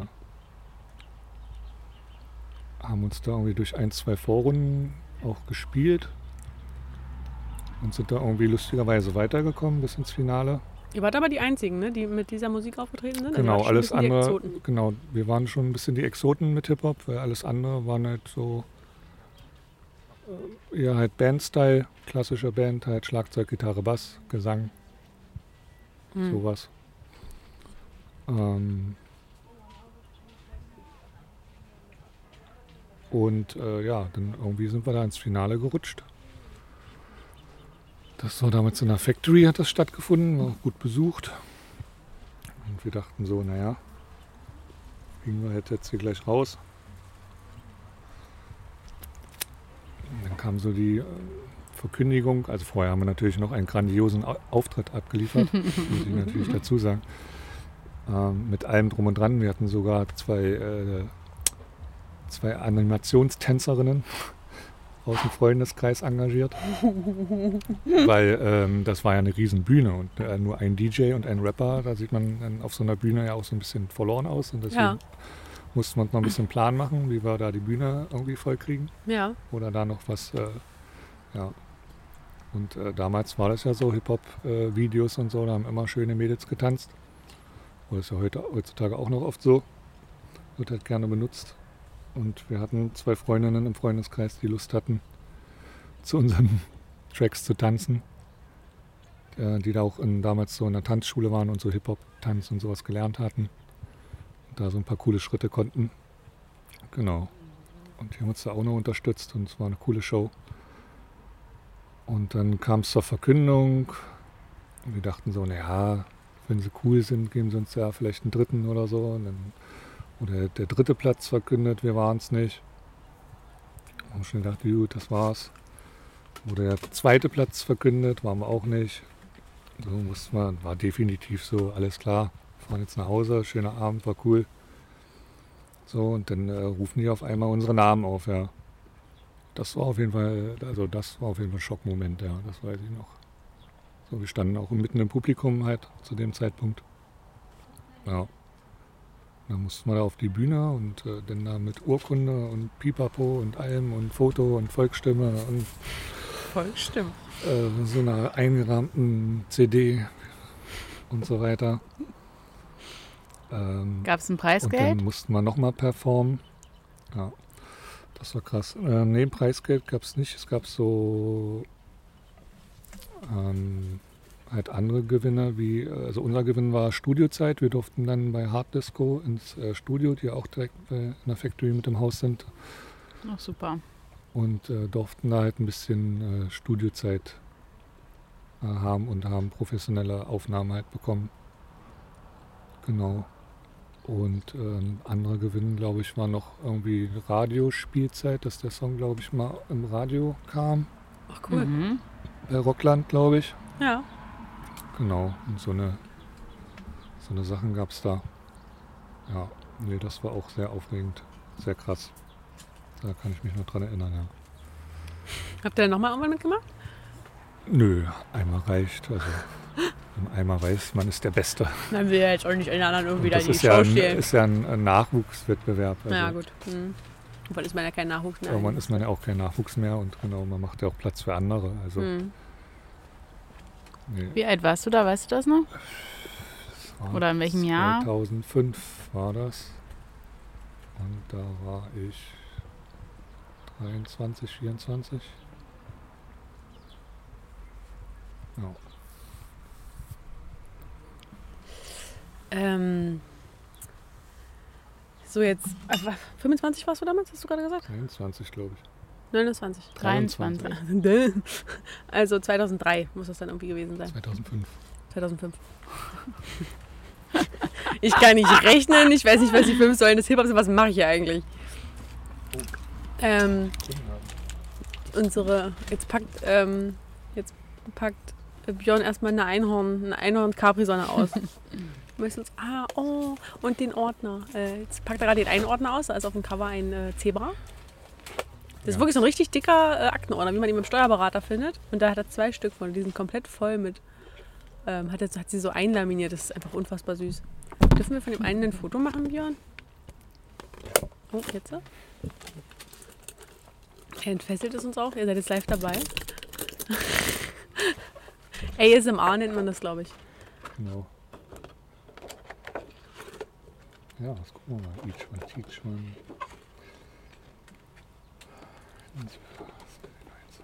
Na, die dokumentiert das für euch und könnt euch das mal angucken. Ansonsten, wie gesagt, Aerosol Arena war auf jeden Fall auch noch eine sehr aufregende Zeit. Da war ich ja auch äh, mit der die führende Kraft für Veranstaltungen quasi. Also alle Veranstaltungen, die von, äh, falls irgendwer da war, von 2013 bis 2017 waren von mir und meinem Team. Wir können ja eigentlich auch mal zur Aerosol Arena springen. Und äh, das war, wie gesagt, auf jeden Fall ein krasses Gelände, weil da Künstler aus aller Welt halt gesprüht haben. Und ähm, die Aerosol Arena war halt auch, das war halt nicht so, war halt fast nicht wie Magdeburg. Also es war wie so eine, eine kleine Insel. Es war auch eingezäunt und wenn du durch das Tor gegangen bist, so, dann warst du eigentlich raus aus Magdeburg und du warst einfach in der Aerosol Arena. Ja. So, und äh, hast auf einmal Leute aus Neuseeland, aus Japan, aus Weißrussland oder aus sonst woher getroffen, Ja. die da gerade äh, eine Wand gemalt haben. Ja. Ähm, Nati, kurze, kurze Rückfrage. Ist es hier auch schon die 24? Mhm. Ähm, also die, die Aerosol, Aerosol Arena ähm, war ja mal eine Brot- und Nudelfabrik. Genau. Und da ist dann dieses Zentrum für Graffiti-Künstlerinnen entstanden. Also als du damals dazu, also ich habe das jetzt so verstanden, dass du damals dann dazugestoßen bist, da war es bis nur eine Genau. Graffiti-Szene. Es gab da jetzt noch keine Veranstaltung, keine Musik in dem Sinne. Genau. Also ich habe das über meinen sehr guten Kumpel Martin J. erfahren, der irgendwie erzählt hatte, hast du schon gehört, in Rotensee, ein Stadtteil von Magdeburg, Industriegebiet, gibt es irgendwie ein äh, neues Graffiti-Aerial, äh, wo man irgendwie legal sprühen kann und irgendwie sitzt da ein Dortmunder, der das macht und äh, ja. Dann habe ich gesagt, gut, das gucken wir uns mal an, das klingt ja interessant. Und dann sind wir da hingefahren und ja, ich sag, dann waren wir erstmal erschlagen von der Größe des Geländes auf jeden Fall und von den Gebäuden, die da noch stehen. Und ähm, ja, als ich ankam, das erste Mal wurde auch gerade äh, dieses Bild hier gemalt. Kann ich euch jetzt leider nicht zeigen, aber das ist, ähm, Beschreib mal, was du siehst. das ist halt von Marc Mehling, äh, ein bekannter Künstler, der halt äh, ausschließlich äh, Porträts sozusagen macht, und auch meistens nur in Schwarz-Weiß. Und das halt riesengroß, also 10 Sieht- mal 20 Meter wirklich in einer Riesengröße auf äh, Häuserfassaden bringt. Sieht so. aus wie Malerei, aber ist mit Dose Und der macht das auch Mhm. weltweit und das, äh, wie gesagt, da gibt es ganz krasse Bilder von ihm an ganz krassen Gebäuden. Und jetzt war er gerade hier in der Aerosol Arena und hat da halt auch sowas hingemalt. Und es sind auch immer äh, Fantasiegesichter, also man denkt immer, ha, wer könnte das sein oder so. Äh, aber er sagt immer, das ist, ähm, ja, ist halt immer random auf jeden Fall. Genau, und der war gerade am Malen und ich komme auf dieses Gelände und war einfach nur baff. So, und da war halt so viel Platz, weil die Künstler benutzen ja nur die Wände, aber man hat ja auch noch die Wege und die Hallen und so weiter. Und habe ich gleich da äh, auf jeden Fall so eine Art Kulturzentrum halt gesehen und halt auch ganz viele Möglichkeiten für Veranstaltungen halt gesehen. Was sich im Nachgang äh, dann doch sehr äh, als sehr schwierig erstellt hat, äh, weil es da nichts mehr gab, äh, kein fließend Wasser, keinen wirklichen Stromanschluss und so weiter. Aber wir haben es ja dann doch irgendwie hinbekommen. Entschuldigung, nur kleine Eingrätschung. Also wie hat sich das denn bis dahin ähm, finanziert, das Projekt? Weil du meinst, irgendein Dortmunder hockte da und hat da, also was hatte der davon? Mussten die Jungs da Eintritt bezahlen, wenn sie da sprayen wollten, die Jungs und Mädels? Oder wie, wie, was war das für ein Projekt bis dahin? Ja, er hat halt ähm, eigentlich Leute eingeladen, er hat Leute eingeladen zu sich ähm, aus der Szene, die er noch kannte, weil er selbst ein alter Hase ist. Und hat halt erzählt, dass er da äh, halt abhängt und da eine Galerie halt eröffnen möchte. Eigentlich so eine Art Galerie wollte er machen. Am Anfang hieß es. Und äh, die Leute, die da hingekommen sind, ähm, haben eigentlich nur eventuell ein bisschen Material bekommen. Ähm, heißt Streichfarbe und halt auch Dosen. Er hat auch mit Dosen äh, gehandelt und konnte damit halt auch günstig Dosen zur Verfügung stellen. Und der Vorteil für die und eine Hebebühne zum Beispiel, der große Vorteil war, dass eine Hebebühnenverleih gleich auf der anderen Straßenseite war. Deshalb konnte man die Hebebühnen relativ günstig ausleihen, weil man halt keine Anfahrt und keine Abfahrt bezahlen musste Mhm. für die Hebebühne. So, und dann kommt der Künstler dahin und kriegt halt Dosen, Streichfarbe und eine Hebebühne und halt eine riesen krasse Fläche, die er halt sonst nicht so schnell irgendwo kriegt. Und der Unterschied jetzt zu dieser Galerie und zu dem, was die Künstler sonst machen, ist, die Künstler machen ja normalerweise, äh, es sind ja renommierte Künstler und die machen halt, äh, verdienen ihr Geld durch Auftragsarbeiten. Das heißt, die werden, lassen sich bezahlen. Mhm. Und äh, es gibt aber da Unterschiede. Nicht jeder Künstler kann immer meinen, was er will. Es gibt auch manche, die dann nach einer Vorlage oder eine Vorgabe haben und sagen, das und das kommt da ran oder so und so, in die Richtung muss es gehen. Ja. Und da ist der Künstler halt immer nicht so richtig frei. Und in der Ja. Arena war der Künstler halt frei. Er konnte halt malen, was er wollte, Zu jeder Zeit. zu jeder Zeit. Er konnte sich so lange Zeit lassen, wie er braucht. So, und das ist halt das, was die Künstler gefeiert haben und warum die da gerne hingekommen sind. So, die Ja. haben da ihren Grill hingestellt, haben da ihren äh, Musikkasten hingestellt, konnten hören, was sie wollten. So hatten ihre Ruhe. Keine, man kennt das ja auch ständig, wenn, also die Leute aus der Szene kennen das, wenn man irgendwo steht und einen Auftrag malt an der öffentlichen Straße, kommt immer irgendwer vorbei und nervt. Äh, Was ist das? Darfst du das? Wie funktioniert das? Darf ich auch mal? Und so weiter. Und man will, will vielleicht einfach nur in Ruhe malen. Oder manchmal kommen auch, Darf ich auch mal. oder es kommen Leute, auch äh, von der Zeitung vorbei und wollen auf einmal ein Interview und so. Das passiert alles. So, und das braucht man halt vielleicht gerade nicht so. Man möchte halt manchmal, wie gesagt, seine Ruhe haben und einfach in Ruhe kreativ sein und seine Spinnerei da ausleben und äh, da halt was Geiles machen und das konnte man da halt. Ja. Und deswegen sind da die Künstler super gerne hingekommen und sind auch wirklich, wie gesagt, aus der ganzen Welt sind die da hingekommen. USA, Japan, Weißrussland, Neuseeland, Mexiko. Ist ja auch ein Ort, den es vergleichbar so in Europa oder in Deutschland, das weiß ich nicht einmal nicht so genau. Ja, ich glaube also schon europaweit, Europaweit war das, ne? Mhm. eigentlich nicht nochmal so gibt oder gab. Ja. Aber zurück, äh, als du dann da quasi eingeritten bist und sofort Ja. gesehen hast, oh mein Gott, Hier muss was passieren.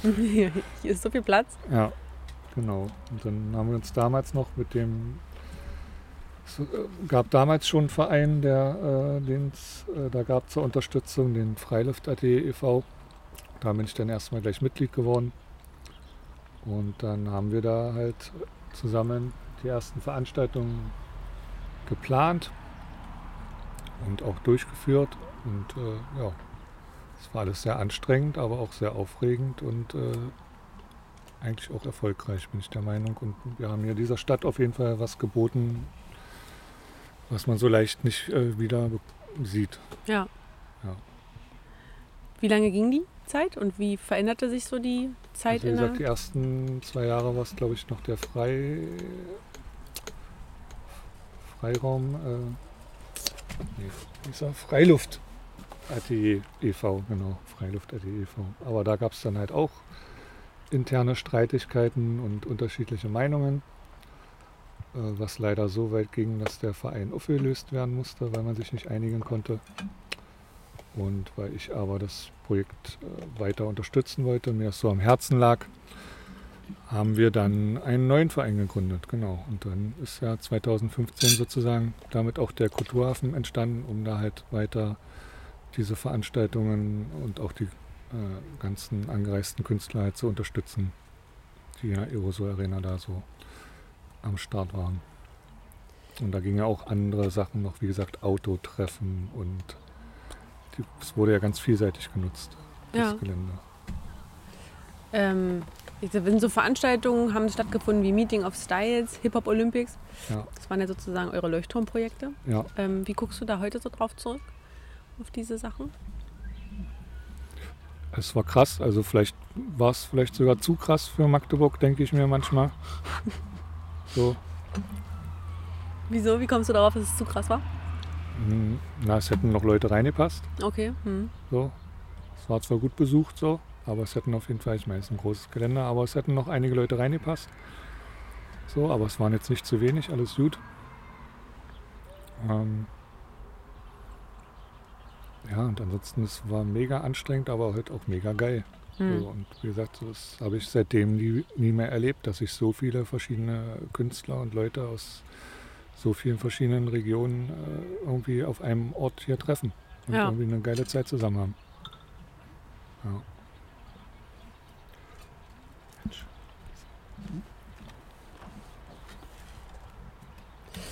Und ähm, jetzt klingt ja schon, schwingt ja schon die ganze Zeit so ein bisschen mit, dass die Aerosol Arena ja nicht mehr gibt.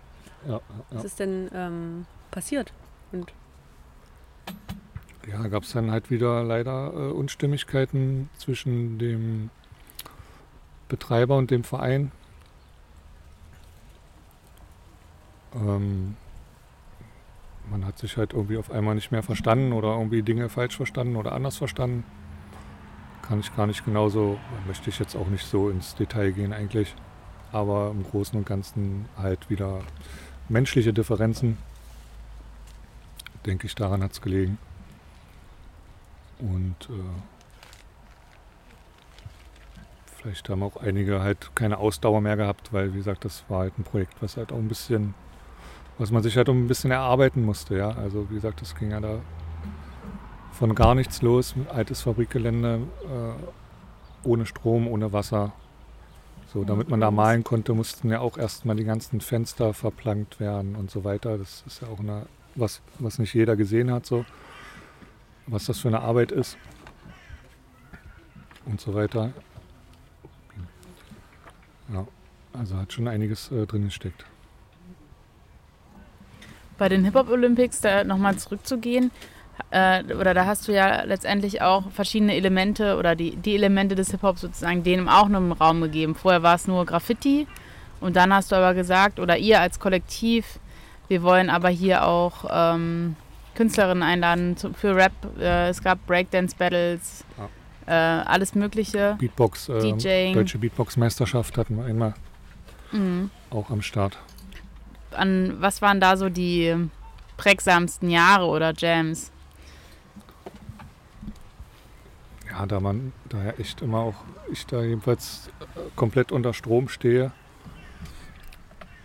ähm, muss ich da mich erstmal sortieren. Naja, die krassesten, ja doch so 2014 bis 2016 waren, glaube ich, so. Sorry, ich muss kurz vor der Biene ausweichen. Mhm. wir wird hart von der Biene gedisst, von der Wespe. So. Ja, sie ist noch da an deinem Arm, pass auf. Ja, mit Essen ist das so eine Sache, ne? Hier, ich habe hier so eine Insektenkerze, vielleicht können wir die mal wir die mal anmachen? anmachen. Vielleicht mögen die das nicht. Hast du ein Feuerzeug für mich, Björn? Seid live dabei, wie wir die Wespen in die Flucht schlagen mit unserer Mückenkerze. So, ich glaube, ich bin wieder safe. Vorläufig. Ja, wenn man so viel redet und die fliegen an deinem Mund, das wäre nicht so Nee, gut. das wäre nicht so gut. Mhm. Ja, also so 2014, 2015, 2016 waren, glaube ich, so mit die krassesten, coolsten Jams, die wir da hatten, weil da halt wirklich alles dabei war. Wir hatten richtig coole Acts, die richtig Bock hatten. Konnten auch, wie gesagt, bekannt, ein bisschen bekanntere Acts halt auch begeistern, dahin zu kommen. Wo sie es vorher noch nicht kannten und uns nicht kannten. Und alle waren, ja, alle waren hellauf begeistert. Also ich habe eigentlich so gut wie kein negatives Feedback dazu bekommen. Und äh, da war es einfach nur eine geile Zeit. Man hat krasse Künstler kennengelernt, Flo und Immo, MC René. So. Ja. Durfte sogar für MC René dann auflegen, der kam ohne DJ.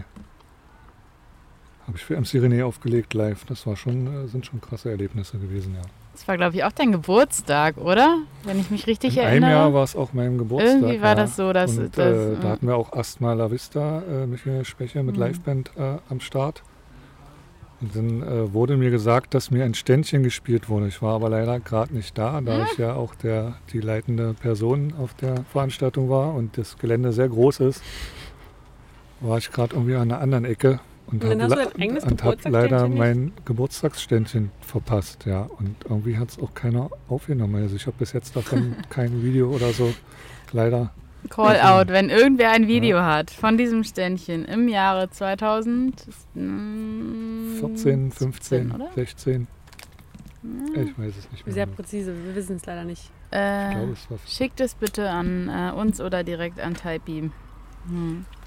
Ja, diese, äh, dieses Gelände, das äh, muss ich auch sagen, als ich das erste Mal da drauf war, war ich einfach, einfach nur geflasht, weil diese Größe, diese Dimension einfach, du denkst die ganze Zeit, okay, das ist einfach never ending. Ja. So, klar hat es seinen, seinen Zaun und irgendwie äh, eine Begrenzung, aber irgendwie entdeckst du immer was Neues und klar, die Hallen an sich waren ja erstmal so nicht zugänglich. Ja, also ich sag mal Ähm. so, um den ersten Rundum-Eindruck überhaupt zu kriegen, ist man ja schon mindestens eine halbe Stunde gelaufen, um erstmal einmal das Gelände überhaupt zu checken. Ja. Kann man sich die Kunst heute noch anschauen? Ja, die Kunst wurde leider entfernt. Ja? Ja, Auch diese riesigen ja, 20 Meter hohen Dinger?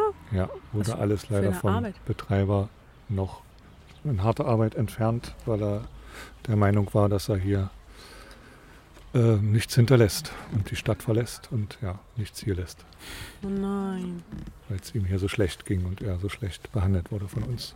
Das muss auch unglaublich viel Geld gekostet haben, das alles noch zu übermalen und so. Schade. Und die Fabrik steht aber nach wie vor leer. Ähm, nein, es gibt einen neuen Betreiber. Hast du die Wespe? Nee, ne? Aber einmal verschlucke ich mich immer pro Folge, das ist schon. Sorry. Also es gibt einen neuen Betreiber und auch eine Agentur, die sich da ein bisschen drum kümmert. Ähm, die SN Productions, die auch ein äh, Büro in Berlin haben, coole Leute. Die haben mich auch schon mal gebucht äh, zu ihrer Urban Nation Ausstellung. Kann ich auch nur empfehlen. Äh, großes Street Art Museum in Berlin. Genau, und die ähm, betreiben jetzt auch so ein bisschen die Aerosol Arena. Und ein Die ja nicht mehr so heißen darf. Ah, stimmt, die nicht mehr so Mhm. heißen darf. Stimmt, eigentlich müssen wir jetzt ja sagen Klosterkamp. Klosterkamp, ja. Und was findet da gerade statt? Und da gibt es aber jetzt auch wieder hin und wieder Veranstaltungen. Im Moment aber auch nur Hardtech, glaube ich, und sowas. Goa. Björn der Wester, kennst du aber deinen Auftrag dann, oder? Ähm, ja. ja. Für mich ist das halt ein bisschen verbrannte, verbrannte. Erde da. Hm. So, Ja, weil ich habe da wirklich eine richtig geile Zeit gehabt und das, ich verstehe halt auch nicht, warum es zu Ende gehen musste. So, es war für mich halt auch schon ein bisschen hart. Ja.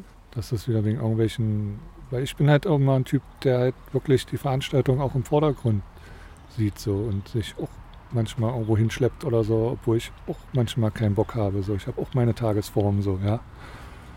Äh, aber für mich ist halt immer das Wichtigste die Veranstaltung so. Und wenn ich nicht kann, dann versuche ich irgendwen anders hinzuschicken, der das macht oder so. Aber ich stelle mich halt nicht quer, nur wegen, weil mir gerade irgendwas nicht passt. So. Hm. Kommt öfter vor, dass mir irgendwas auch nicht passt, so, aber deswegen muss ich nicht wie so ein Kind quengeln und äh, dann auch noch alle meine äh, Autoritäten, die ich habe, irgendwie rausfahren und benutzen. So, um, ja, dass dann halt das Projekt äh, krachen geht. Das ist blöd. Hm. Ist ja auch vielleicht ein längerer Prozess. Du hast gesagt, du äh, willst nicht ins Detail gehen und ich glaube, so diese ganzen Dimensionen kann man auch gar nicht so gut in so einem Podcast zusammenfolgen. Es bräuchte vielleicht Ja. sogar eine eigene Folge mit verschiedenen AkteurInnen. Aber ich glaube, ein massiver ähm, Schritt im, in der Abwärtsspirale ist vor allem auch die Trennung vom Verein. Ne? Also diese, diese re regelmäßige Arbeit, die da war von Leuten vor Ort, die in der Ja. Szene so stark vernetzt sind, die dann rausgegangen sind, Ja, ähm, ist in meiner Beobachtung so von halb außen auf jeden Fall ähm, ja, ein, ein ähm, trauriger Moment gewesen. War, haben ja auch alle ziemlich drunter gelitten. Ähm, aber danach letztendlich haben ja auch ja, diese Differenzen einfach nur zugenommen, auch mit der Stadt etc. ja. Also ich glaube, das lässt sich ja auch gut über so ähm, bereits öffentliche Artikel, die es gibt, äh, gut nachvollziehen. Also wer da jetzt mehr darüber wissen möchte, kann da auch einfach zu googeln. Mm, zu verschiedenen ja, Wünschen und Bedürfnissen und letztendlich auch einem Gelände, was so groß ist und wo so viel hätte gemacht werden müssen, um das für, sag ich mal, städtische Projektförderungen äh, akzeptabel zu machen. Ne? Also es war ja lange Underground und da, deswegen hat es funktioniert. Aber wenn man das jetzt so als Konzertsaal hätte benutzen wollen, offiziell, äh, wäre es schon auch schwierig. wie Ne? gesagt, wir haben dann gearbeitet. Wir hatten einen langen Mhm. Kampf mit dem Ordnungsamt. Ich äh, Mhm. war da öfter. Die kennen mich mittlerweile auch mit dem Vornamen. Ähm, und haben es ja auch dann letztendlich geschafft, dass wir zumindest das Außengelände und äh, ein, zwei Garagen hätten nutzen dürfen. Und auch ohne Sperrstunde, ne? was ja Ohne- auch einmalig genau, war. Mhm. was einmalig ist, weil es halt im Industriegelände ist. So, das hat, wie gesagt, es war ein ganz spezieller Ort und hatte seine Vorteile. Und Mhm. äh, da hätten richtig geile Sachen stattfinden können. Ähm, aber ja, wie gesagt, kurz vor Schluss haben wir diese Erlaubnis bekommen, da eigentlich äh, täglich Party machen zu dürfen in einem gewissen Rahmen und da Veranstaltungen durchzuführen. Und dann gab's, äh, kam es leider zu den Streitigkeiten. Ja. Das ist ein sehr unglücklicher Zeitpunkt gewesen auf jeden Fall. Weil äh, klar, wie gesagt, machen wir es alle mit Herzblut und äh, so weiter, aber ich habe da auch so viel Privatgeld reingesteckt. Ähm, alleine da jeden Tag hinzufahren von Stadtfeld ähm, mit dem Auto, weil man ja auch Sachen mitnehmen oder hinbringen, wegbringen musste und so weiter. Und dann waren wir an dem Punkt, wo wir hätten auch gerade anfangen können, ein bisschen Geld zu verdienen. Und dann wird man halt rausgeschmissen so. Das, wie gesagt, war, ein- war ein sehr schlechter Zeitpunkt und das war sehr bitter. Aber ja, das gehört wohl anscheinend dazu und äh, sollte mir irgendwie eine Lehre sein oder ich weiß es nicht, eine Erfahrung. Das hat ja jetzt alles so ein bisschen so Ja. eine früher, äh, früher war alles besser Sache, so, weil es so ein bisschen traurig ist, weil es Ja. das Domsi Cara nicht mehr gibt, weil es die Ar- Aerosol Arena nicht mehr gibt. Ja. Aber Was ist denn heute besser? Also wo, was sagst du, was, was gibt es heute? Was ist entstanden in den letzten Jahren, wo du sagst, ähm, das ist nicht nur früher war alles besser. Also ich finde es cool, dass auf jeden Fall zum Beispiel im Hallenhausen, das ist ja hier mit so der älteste Hip-Hop-Jugendclub äh, in Magdeburg. Ich glaube, die feiern nächstes Jahr auch 20-Jähriges. Gibt es auch eine Folge zu? Könnt ihr gerne mal reinhören. Folge 13, 14, glaube ich, 14. Hm? Ähm, und ja, da fand ich es halt gut äh, zu sehen, dass da auch in den letzten Jahren so ein kleiner Generationswechsel stattgefunden hat, dass da auf jeden Fall Nachwuchs am Start ist, die auch äh, richtig cool drauf sind, ähm, die sich engagieren für Hip-Hop, die Partys machen wollen, die auch selber äh, Hip-Hop machen, die selber sprühen, rappen und so weiter und auch coole Sachen machen. Äh, das finde ich geil. So, da passiert auf jeden Fall was. Und auch bei uns im Verein gibt es auch äh, junge Leute jetzt, die dazugekommen sind, die Bock auf Gartenprojekte haben, die Bock auf äh, Festival, ähm, Floor, auf Veranstaltungen bauen haben, auf so Bauen mit Holz und auf Veranstaltungen im Allgemeinen. Genau. Also da geht schon was. Und auch bei anderen Kollektiven sieht man da, äh, dass da einiges geht. Und auch wieder äh, Leute nachkommen, die Bock haben so. Ja. Und ja, es läuft halt alles ein bisschen anders jetzt als damals, aber ist halt so. Ist nicht schlimm. Ja. Okay. Ich will eigentlich noch gar nicht so richtig weg von diesem damals, weil ich das immer so ich bin spannend gar nicht finde. weg. Nee, aber nochmal dazu zurück so. zu diesem, wie war das eigentlich so für dich in den auch so als Kind oder in den Jugendjahren in Magdeburg aufzuwachsen? Mm, Weil, also das ist eine Perspektive, die mir komplett fehlt, weil ich eben noch in Ja. der Zeit nicht hier gelebt habe und auch jünger bin. Aber wie war das so damals für dich, Also, auch so in den 90ern? Das, äh, also gewisse Klischees oder Berichte kann ich auf jeden Fall bestätigen. Also so Mitte bis Ende der 90er ähm, hatte ich zum Beispiel, ich, also ich habe in der Innenstadt gewohnt. Da war eigentlich alles relativ okay. Ähm, ein Freund von mir hat in Alt-Olbenstedt gewohnt. Das ist quasi hinter Olbenstedt eine Siedlung mit Einfamilienhäusern, hinter dem ganzen Plattenbaugedöns. Das heißt, ich, wir mussten da immer durch oder ich musste da immer durch, wenn ich den besuchen wollte. Und das war schon, äh, muss man schon sagen, wie ein Spießrutenlauf. Es gab auf jeden Fall zwei Haltestellen, einmal am Stern und einmal die Endhaltestelle. An denen solltest du eigentlich nicht aussteigen. Vor allem nicht nachts, wenn du irgendwie alleine bist, weil da wirklich äh, gerne mal so fünf, fünfer Trupps so meistens Jugendliche rumstanden. Original, Glatze, Bomberjacke, Springerstiefel, weiße Schnürsenkel. Und vielleicht noch eine Baseballkeule. So, und die haben da gestanden und haben ihr Bier getrunken. Und wenn da irgendwer vorbeikam, den sie nicht kannten, der da nicht gewohnt hat, dann war schon mal blöd. Also man musste eigentlich auch nicht mal bunte Haare oder irgendwie so rumlaufen. Es hat schon, wie gesagt, gereicht, wenn man einfach nicht da gewohnt hat. Dann war man schon Phase so. Und äh, das eine oder andere Mal mussten wir, also bin ich gefühlt um mein Leben gerannt, ja. Wie war das für dich? So. War das irgendwie real oder irgendwie, also ich stelle mir das immer so, für mich ist das so, Für dich surreal. Ja, jeden so Fall, eine Geschichte, okay, ja, also nee, damals wusste man das eigentlich, das Mhm. wusste jeder, fahr da nicht lang so. Es gab ja auch schon äh, relativ früh äh, Thorsten Lamprecht und so, hm. der an der Endhaltestelle halt totgeschlagen wurde. Ähm, weiß gar nicht, war das 94? Das war schon relativ, also relativ früh, mit Anfang, Mitte der 90er so. Und ich war jetzt so Mitte bis Ende der 90er da unterwegs, da war das auf jeden Fall, gab es schon den Gedenkstein und äh, man wusste, dass es halt keine gute Ecke ist so. Wann besserte sich das? Und das äh, besserte sich auch erst dann so Anfang, Mitte der 2000er, würde ich sagen. Hat sich das irgendwie aufgelöst oder verteilt oder, ja. Krass, oder, oder, oder das dann 92 ist er gestorben, 11. Mai. 92. Hm. Krass. Ja, also das sind so Sachen, wo ich mich erinnere, ja. Das ist wie, wie aus dem Fernsehen, wie man es kennt. Also Ja, da musste man schon echt aufpassen, ja. ja. Das gab es wirklich. Und so, und so die Schulzeit, bist du auch in, im, in der Mitte irgendwo zur Schule gegangen oder auch im, im Kiez? Ich bin, ähm, also in der Grundschule war ich in der Leiterstraße, ja. Da, wo ich auch aufgewachsen bin, Stadtmitte. Ja. Und dann war ich auf dem Gymnasium und das war an der Nachtweide halt hinten beim Zoo. Hm. Wo Ja. du dann auch deine Tapes vercheckt hast, oder? Ja, mal weit weg. Na, da habe ich auf jeden Fall auch schon äh, Schülerradio haben wir gemacht, so in der Hofpause, ein bisschen Beschallung. Oder auch dann äh, auf dem Basketballplatz habe ich einfach meinen Kassettenrekorder auch ab und zu mal mit gehabt, habe den da hingestellt. Auf Klassenfahrt im Bus und so liefen auch immer meine Tapes und so. Es Und war wirklich schon ganz, da- ganz, ganz Da früh, ging ja. das auf jeden Fall auch schon ab, ja. Ja, ja so die, mit der Teenie-Zeit so hat das so angefangen auf jeden Fall. So Ja. jetzt, äh, ach sorry, nee, erzähl. Frag.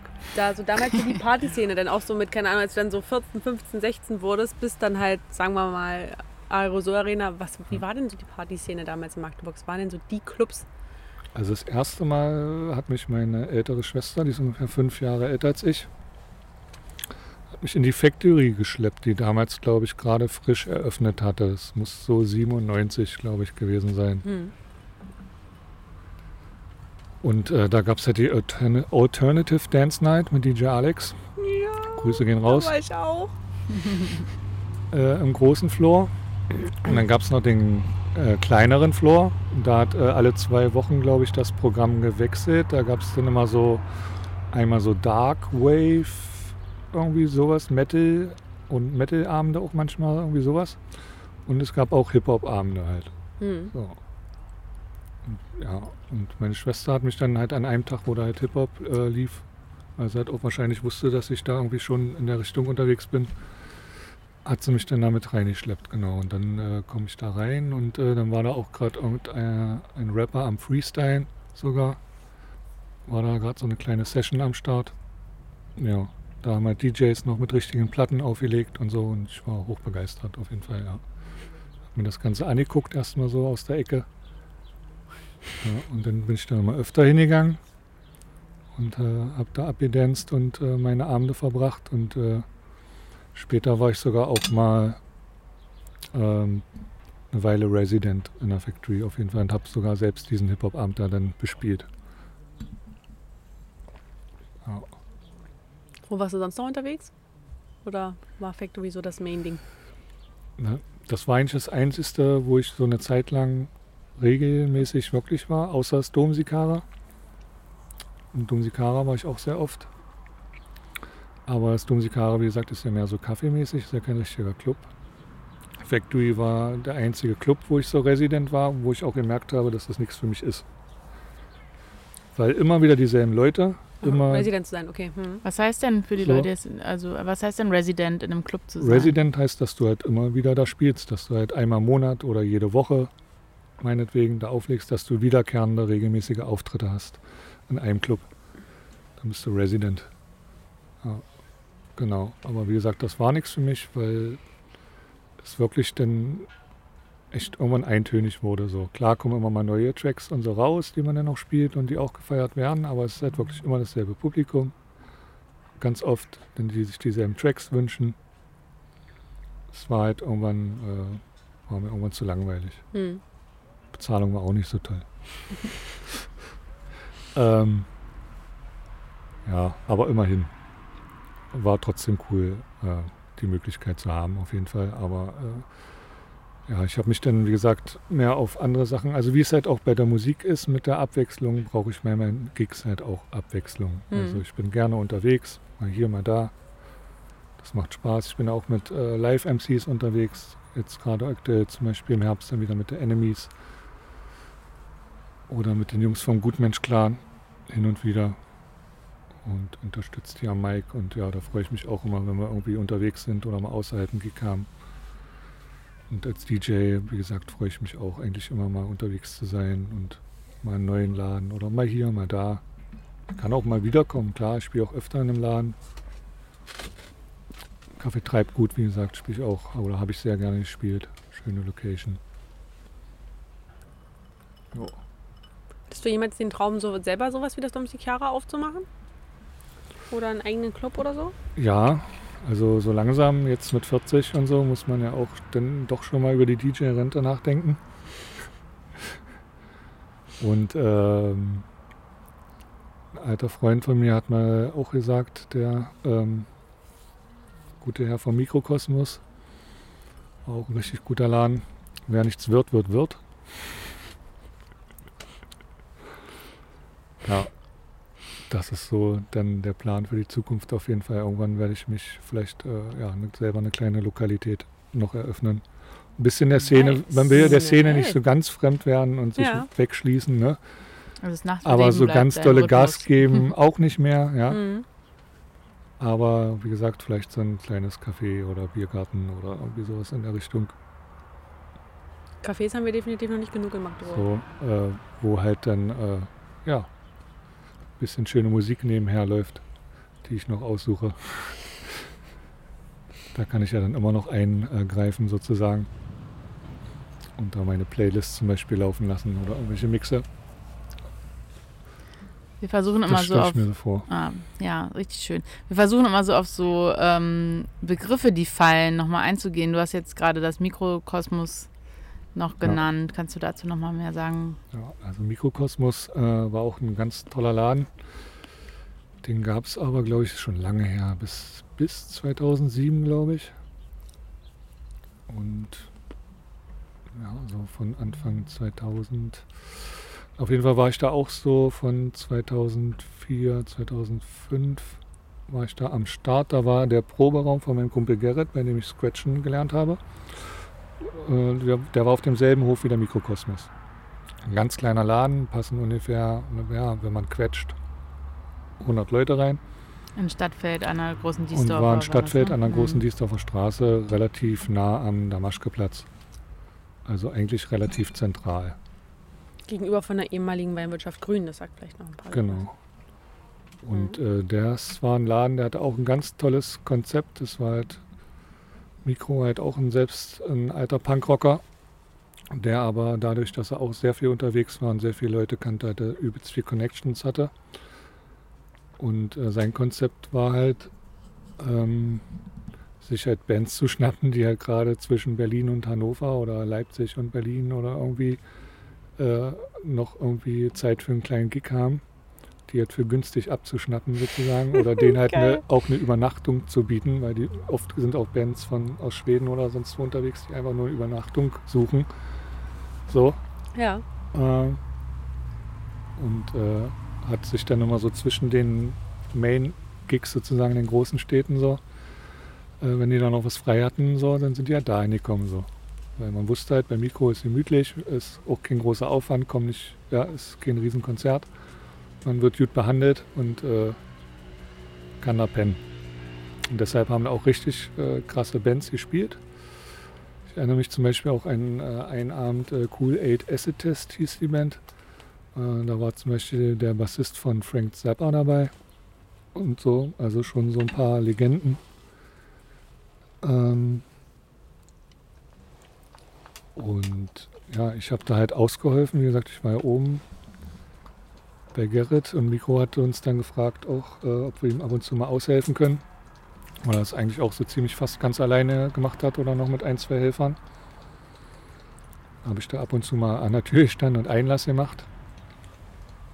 Auch eine gute Erfahrung. Ich, hat eigentlich meistens gut geklappt. Ich hatte einmal, äh, einmal eine Person, die ein äh, Bierglas nach mir geschmissen hat und danach hatte ich noch seinen Hund am Knöchel. Aber ansonsten waren die Leute eigentlich immer sehr äh, umgänglich. Äh, genau, und dann haben wir halt hin- hinterher öfter noch den Laden gefegt und so weiter. Ja, auch eine sehr krasse Zeit auf jeden Fall. Und wie gesagt, da waren dann immer unter der Woche halt auch Konzerte, Dienstag, Mittwoch, Donnerstag, wenn die Bands halt unterwegs waren. So, es war so ein ganz spezieller Laden und manchmal standen da, wie gesagt, hat dann eine Band aus Schweden oder aus Australien gespielt und da standen aber nur drei Leute. War manchmal auch ein bisschen traurig. Aber war trotzdem äh, auch eine mega krasse Erfahrung. Wie gesagt, man hat super Leute kennengelernt und man hat krasse Musik gehört. Warum hat der das Handtuch geworfen? Ähm, Schulden bei der GEMA. Leider nicht immer jeden Zettel richtig ausgefüllt und irgendwann war es ein bisschen zu viel. Und die GEMA ist ja auch immer, also gierig. Ja, Schade, ja, dass dann solche Projekte. dass es dann daran scheitert, ja. Ja. Ja. Aber Sadie, äh, um Björn mal kurz Zeit zu geben, mal an seinem Brot abzubeißen, was seit Beginn des Podcasts hier fast unangerührt ist. Wo warst du denn in deiner Jugend immer so unterwegs? Bist ja auch ein Magdeburger Kind, wa? Ich bin auch, nee, ich bin nicht in Magdeburg geboren, aber in Berlin geboren, aber wohne schon seit meinem dritten Lebensjahr hier. Nur für, zu, für Björn als Information. Er hat die wohl schon seit elf Jahren hier. Nee, seit zwölf inzwischen. September 12. Zwölf. ähm, ja, naja, ich habe ja zur Jugendweihe, richtig dekadent, ein Pferd geschenkt bekommen. Und wenn man ein Pferd hat, hat man weder Zeit noch Geld. Sprich, ich war jetzt nicht so eine richtige Partymaus. Am Wochenende sind wir halt auf Turniere gefahren. Und ansonsten war ich halt damit beschäftigt, mein Pferd zu reiten, Striegeln. betüdeln. Genau. Und all mein Geld ist halt in Reitunterricht geflossen, mein ganzes Taschengeld und so. Aber also in die Factory bin ich auch mit 15 damals schon und dann war immer noch, die haben halt nicht immer kontrolliert. Und dann stand man immer ewig in der Schlange, hat die ganze Zeit Daumen gedrückt, dass sie heute nicht den Perso kontrollieren. Weil wir hatten ja noch gar keinen. Und dann war mal der totale Sackstand. Da warst du da also hinten am Bukau am Arsch der Heide. Ich habe in Stadtfeld am Schelmer Platz gewohnt. Und dann wollten die auf einmal den Personalausweis sehen. Alle deine Freunde waren drin, dann standst du da ganz allein, dachte sie so, gut. Dann kann ich jetzt wohl nach Hause laufen. Ja, äh, P7 war tatsächlich auch, ähm, Was war das? Gibt's ja auch leider nicht mehr. Ja, das P7 war Ja, noch so ein cooler Laden, den es nicht Hm. mehr gibt. Ey, Ja. Was ist denn los hier? beim Fraunhofer Institut, äh, da bei der Uni. Ähm, auch so ein Laden. Ja, der war, war mir auch immer, habe ich immer noch nicht so richtig ganz geschnallt, was das P7 eigentlich war. Weil so richtig, Studentenclub. ja, Und genau. mehr so Indie, ne? Indie-Mucke lief da Genau, gar nicht, gar kein Mainstream oder sowas oder Techno oder so, sondern es war so wirklich so richtig Alternative meistens, genau. Ja, Studentenclub, ja. Und ja, Baracke. Hm. Auch mit 18, 19 dann so. Viel in der Baracke gewesen. Und am Anfang meiner Studienzeit tatsächlich auch. Und es war total witzig, weil wir hatten halt viele Studierende aus Berlin, die gekommen sind. Ich werde nie vergessen, wie die in der Baracke stehen, vor dieser Preistafel. Alter, hier kostet das Bier 1 Euro. 1 Euro? Ich so, äh, ja. Krass, kostet das Bier 1 Euro? War mein ganzes Matrikel, hat sich da in der so weggeledert, weil das Bier nur einen Euro gekostet hat. Sie haben sich nicht über die Musik oder den, die Qualität der Party äh, kommentiert, sondern nur über wenn die das Bier 1 Getränke. Euro kostet, dann ist das irgendwann ist die Musik irgendwann auch egal. Oh je, nee, so leider, leider war das noch nie mein, äh, das konnte ich noch nie, Nee, das mich so Publikum war wegschüsseln, dass, ich, dass, dass mir das egal Nee. ist. Also Das- das nee. ich auch nicht. Also ich brauche ja auch nur zwei Bier und dann ist eigentlich schon, dann bin ich schon auf Level. Von daher war das für mich auch noch nie ein Kriterium. Also Schön. Ja, Björn ist also auch kein Kostverächter. Schön. Nee, ich bin da auch völlig. Also, ja, irgendwie, ich glaube, mir, hat da so eine, durch das Pferd, und so ein Problem muss man, also ein Luxusproblem muss man erstmal haben, hatte ich diese Zeit nicht und ich glaube, da hat, hat, ist mir auch diese Connection so ein bisschen flöten gegangen. Ich meine, sonst kennst du meinen Musikgeschmack, ich höre bloß so eine Selbstmordmusik. Was meinst du damit für die Leute, die deinen Musikgeschmack nicht kennen? Selbstmordmusik. Das hat mein Mitbewohner damals gesagt. Der kam irgendwann rein und hat gesagt, Alter Sally, hast du eigentlich irgendwas anderes außer diese Brückenspringen Selbstmordmusik? Was ist denn das? Ich höre halt immer nur so. Früher viel The Cure und Smashing Pumpkins so. Und irgendwie habe ich dann die Brücke. geht doch aber noch. Also Ja. Smashing, Pump Smashing Pumpkins habe ich auch damals das Album von meiner Schwester weggeklaut, Das Adore? zwei, drei Wochen hatte. Das Adore-Album? Ja, ja. Ja, oh, ist eines, ist eines der besten Ja. Alben, also eines der besten Alben überhaupt, finde ich. Ja. Unglaublich großartig. Ja, und dann fehlte mir irgendwie, und dann habe ich irgendwie den Punkt verpasst, wo man dann halt cool wurde. Und dann war es vorbei. Und ich glaube, cool, wie auch immer man das jetzt mal fassen möchte, wo ich dann wieder feiern gehen war, tatsächlich dann erst im Studium. Und dann hing ich so zwischen 14 und 22. In der Baracke rum. nein, nein, nein. ja, doch. So, nee, Ja, doch, leider manchmal. Und dann halt mit meinem Matrikel. Und, äh, Und davor auf dem Pferdehof. und davor auf dem Pferdehof. Ja, also so richtig coole Gangs oder so hatte ich nicht. Aber meine Das Mutter, ist, ist, glaube ich, auch gesünder, ehrlich gesagt. meine Mutter reibt sich auch, Mhm. glaube ich, bis heute die Hände. Denkt sich, es war teuer, das Pferd, es war sehr teuer. Aber mein Kind war, ich wusste immer, wo mein Kind war. Mhm. Entweder zu Hause oder auf dem Pferdehof. Lifehack, sagt sie immer, würde sie trotzdem niemandem zu raten. Hm. Ja, ist auf jeden Fall gesünder, als sich irgendwie schon mit 14.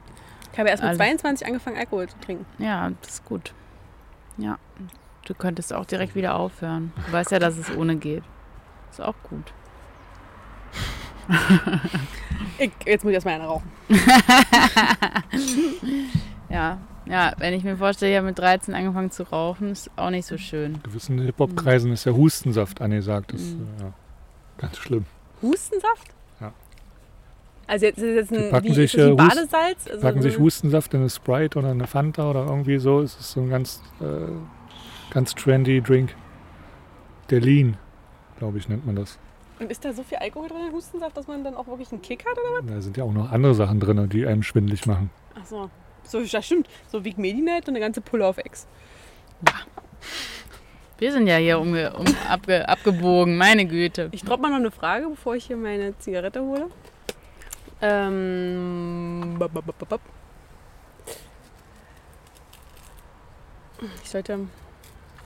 Wir sind aber auch schon ganz schön äh, gut immer, also oder Björn hat viele Sachen schon angeteasert, die wir Ganz gerne dolle, besprechen ja. wollten. Ne? Ist eigentlich Mhm. auch schön, wenn sich das so von selbst ergibt äh, und sich man das nicht so, äh, sich nicht so steuern muss. Richtig schön. Äh, was sind denn deine liebsten Locations oder öffentlichen Orte in der Stadt?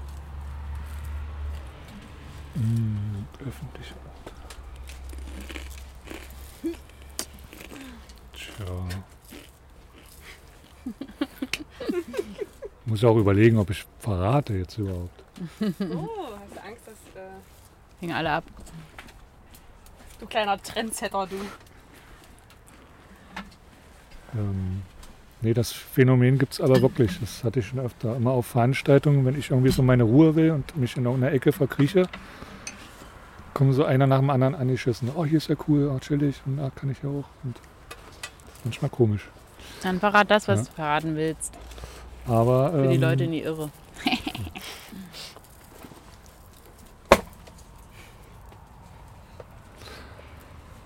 wie gesagt, Kaffee Treibgut finde ich immer sehr schön da abzuhängen.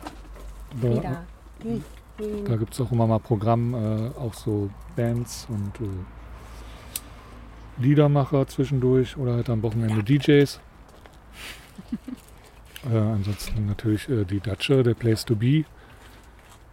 Äh, es gibt nichts Schöneres. Ähm,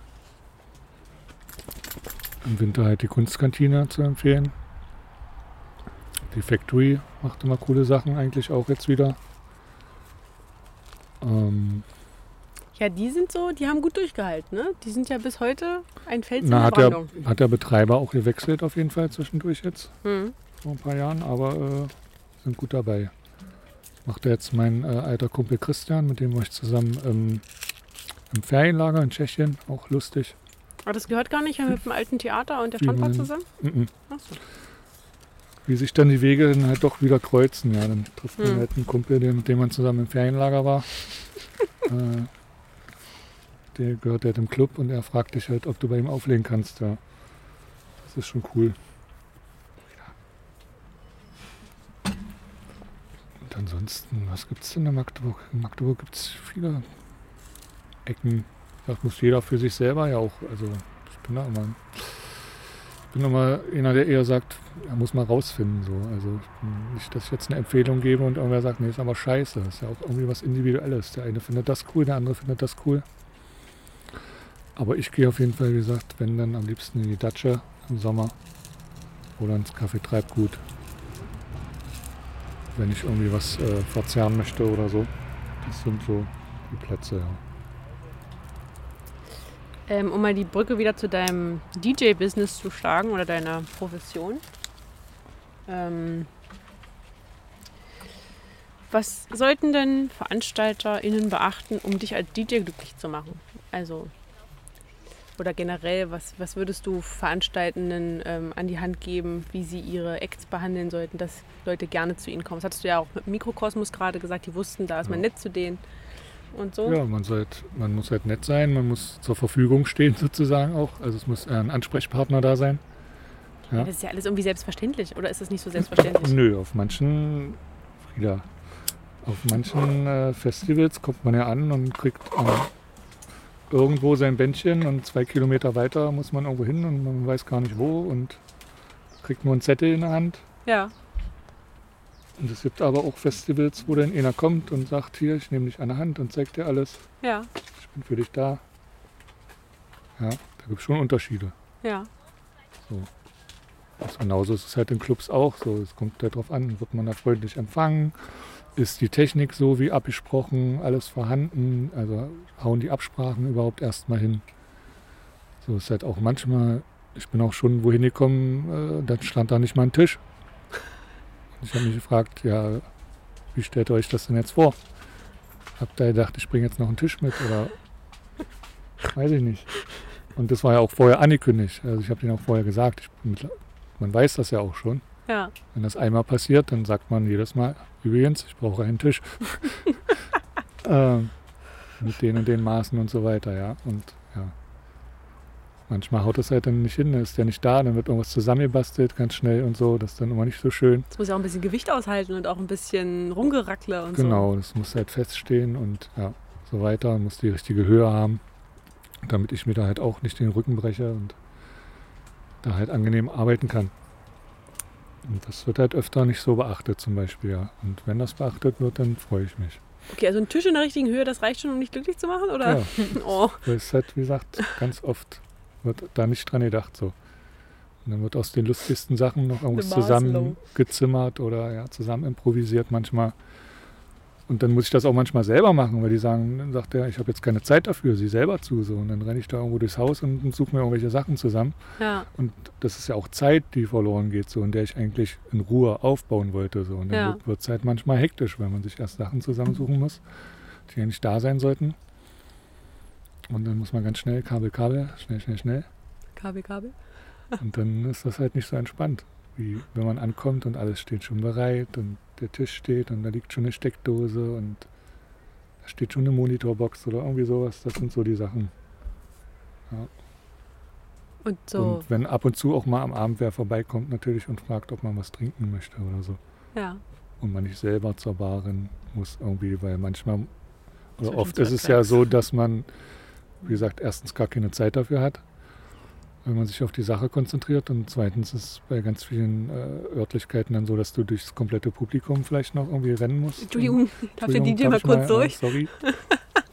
So, und dann holst du dir ein Getränk und musst wieder zurück und dann ist das entweder schon halb ausgetrunken oder halb verschüttet, Hm. wenn du wieder da bist, ja. Oder auch so Getränkemarken ist halt auch so ein Ding, was irgendwie so total unpersönlich ist. Ja. Meine, vielleicht brauchen manche DJs das, weil die sa- saufen können wie ein Loch, aber wie gesagt, ich oder irgendwie den halben Club einladen oder so, ich weiß es nicht. Ja, die gehören auch Aber alle dazu. Ich bin immer nicht so ein Getränkemarken-Fan. Okay, also Hm. mein, wir fassen zusammen, um einen DJ glücklich zu machen. Ein DJ Ein- Type. Einen DJ-Type glücklich zu machen? Oder sprichst du da jetzt für viele DJs? Das ist nur für mich. Nur für dich. Also einen stabilen Tisch in der richtigen Höhe. Gibt es auch manchmal was zu essen für dich? Klar gibt es hin und wieder auch was zu essen, ja. Das ist, da konnte ich mich, aber da bin ich auch äh, relativ anspruchslos und deswegen äh, gab es da jetzt eigentlich meistens keinen Grund, mich zu beschweren. Okay. Was schlimm ist, wenn halt gar nichts zu trinken da ist oder nur Sachen, die nicht schmecken oder. ich habe da ja auch keine Ansprüche, aber Was war denn so die wildeste Location, wo du mal aufgelegt hast? Wildeste Location. Da fragst du mich auch wieder was. was wie definiert man denn wild? Also, Naja, irgendwo ganz weit oben oder ganz weit unten oder ganz kalt oder keine Ahnung. Ja, okay. Also, ja. Wild war mal im Mückenwirt auf einer Hochzeit, wo gleichzeitig nebenan, also da wurde quasi der Mückenwirt, die, die Lokalität in, wurde in zwei geteilt.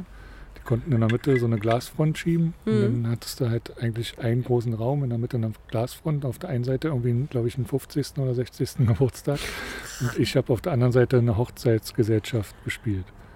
Das war irgendwie ein bisschen komisch, weil man durch die Scheibe durchgucken konnte. Also man hat den Sound zwar zum Glück nicht gehört, das hat Mhm. sich, das hat geklappt. Wir haben Ja. unsere Musik gehört, die haben ihre Musik gehört. Nur das hat halt spätestens für die Gäste aufgehört, wenn sie vor die Tür gegangen sind. Hm.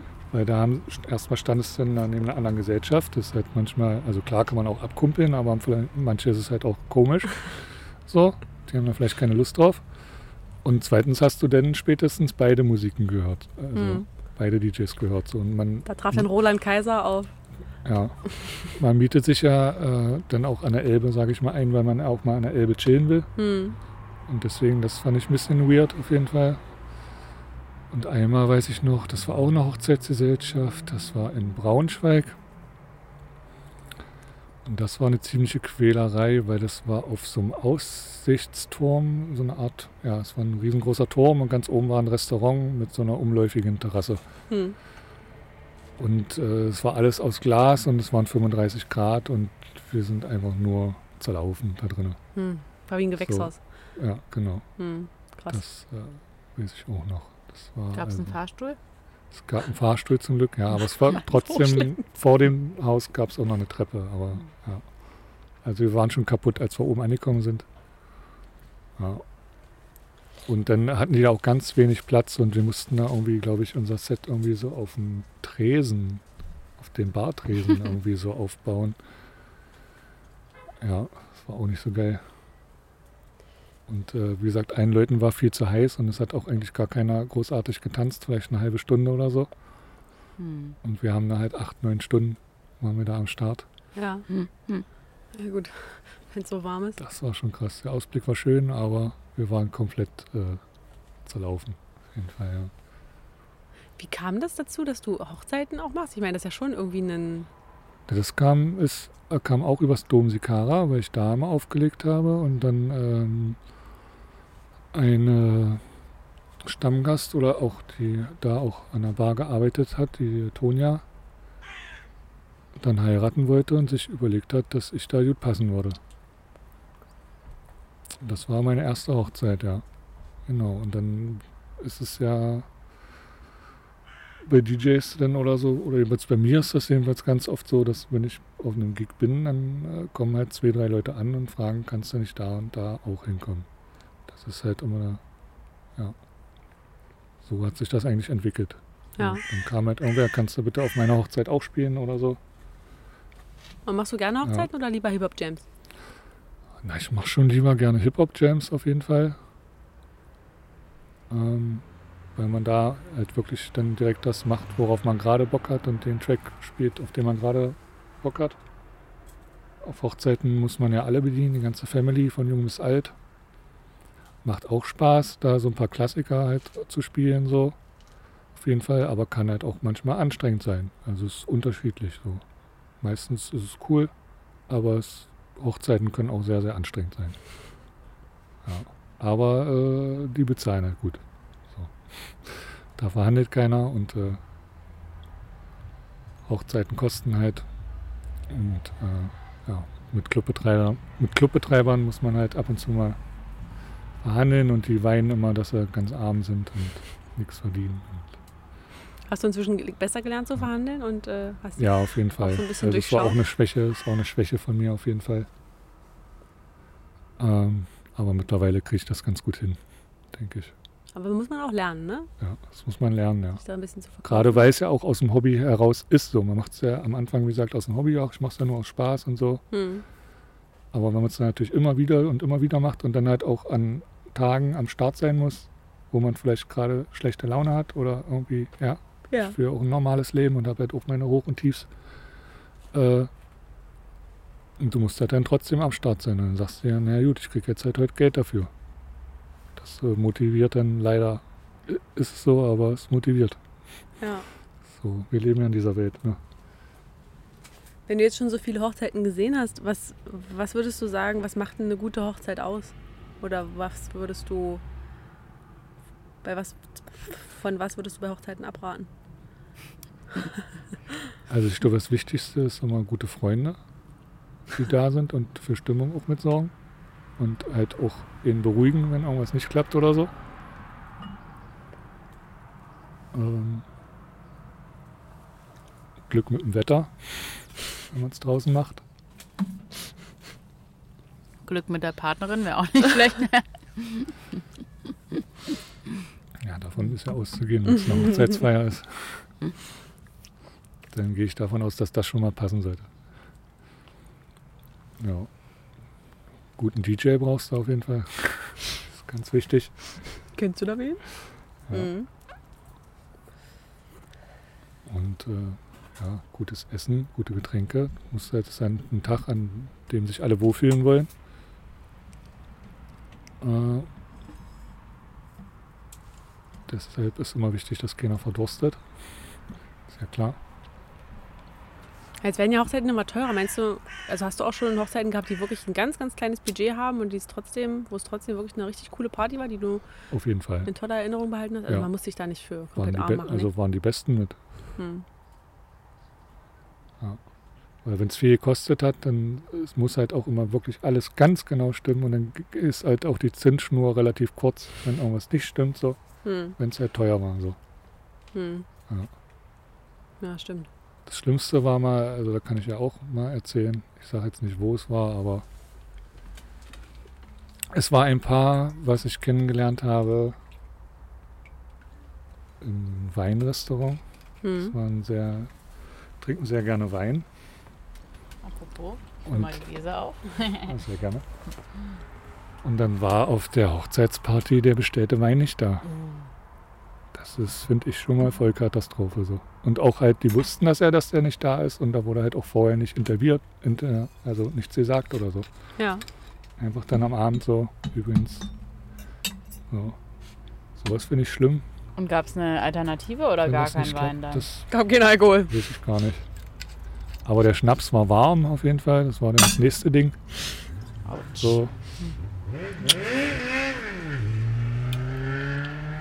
Profilierungsfahrten. Ähm, also da ist einiges schiefgegangen. Zwischendurch ist noch die Sicherung rausgeflogen, war der Strom weg. Es hat natürlich geregnet auch noch, alles war klatschnass. Also da ist wirklich einiges. Ach, scheiße. Weißt du, ob das. Paar noch zusammen ist? Ja, sind sehr glücklich. Sie ist Na, jetzt schwanger. schön. Äh, alles läuft gut. Aber sag- sagt man das nicht auch so, wenn bei der Hochzeit so alles schief läuft, dann äh, wird es eine gute Ehe? Oder sagt man das den Bräuten nur, damit, um sie zu trösten? Keine Ahnung. Kenne ich jetzt nicht, Kenn ich auch gar nicht. aber würde ich wahrscheinlich in dem Moment dann auch sagen. Wenn die Braut einen absoluten Nervenzusammenbruch hat. Ähm.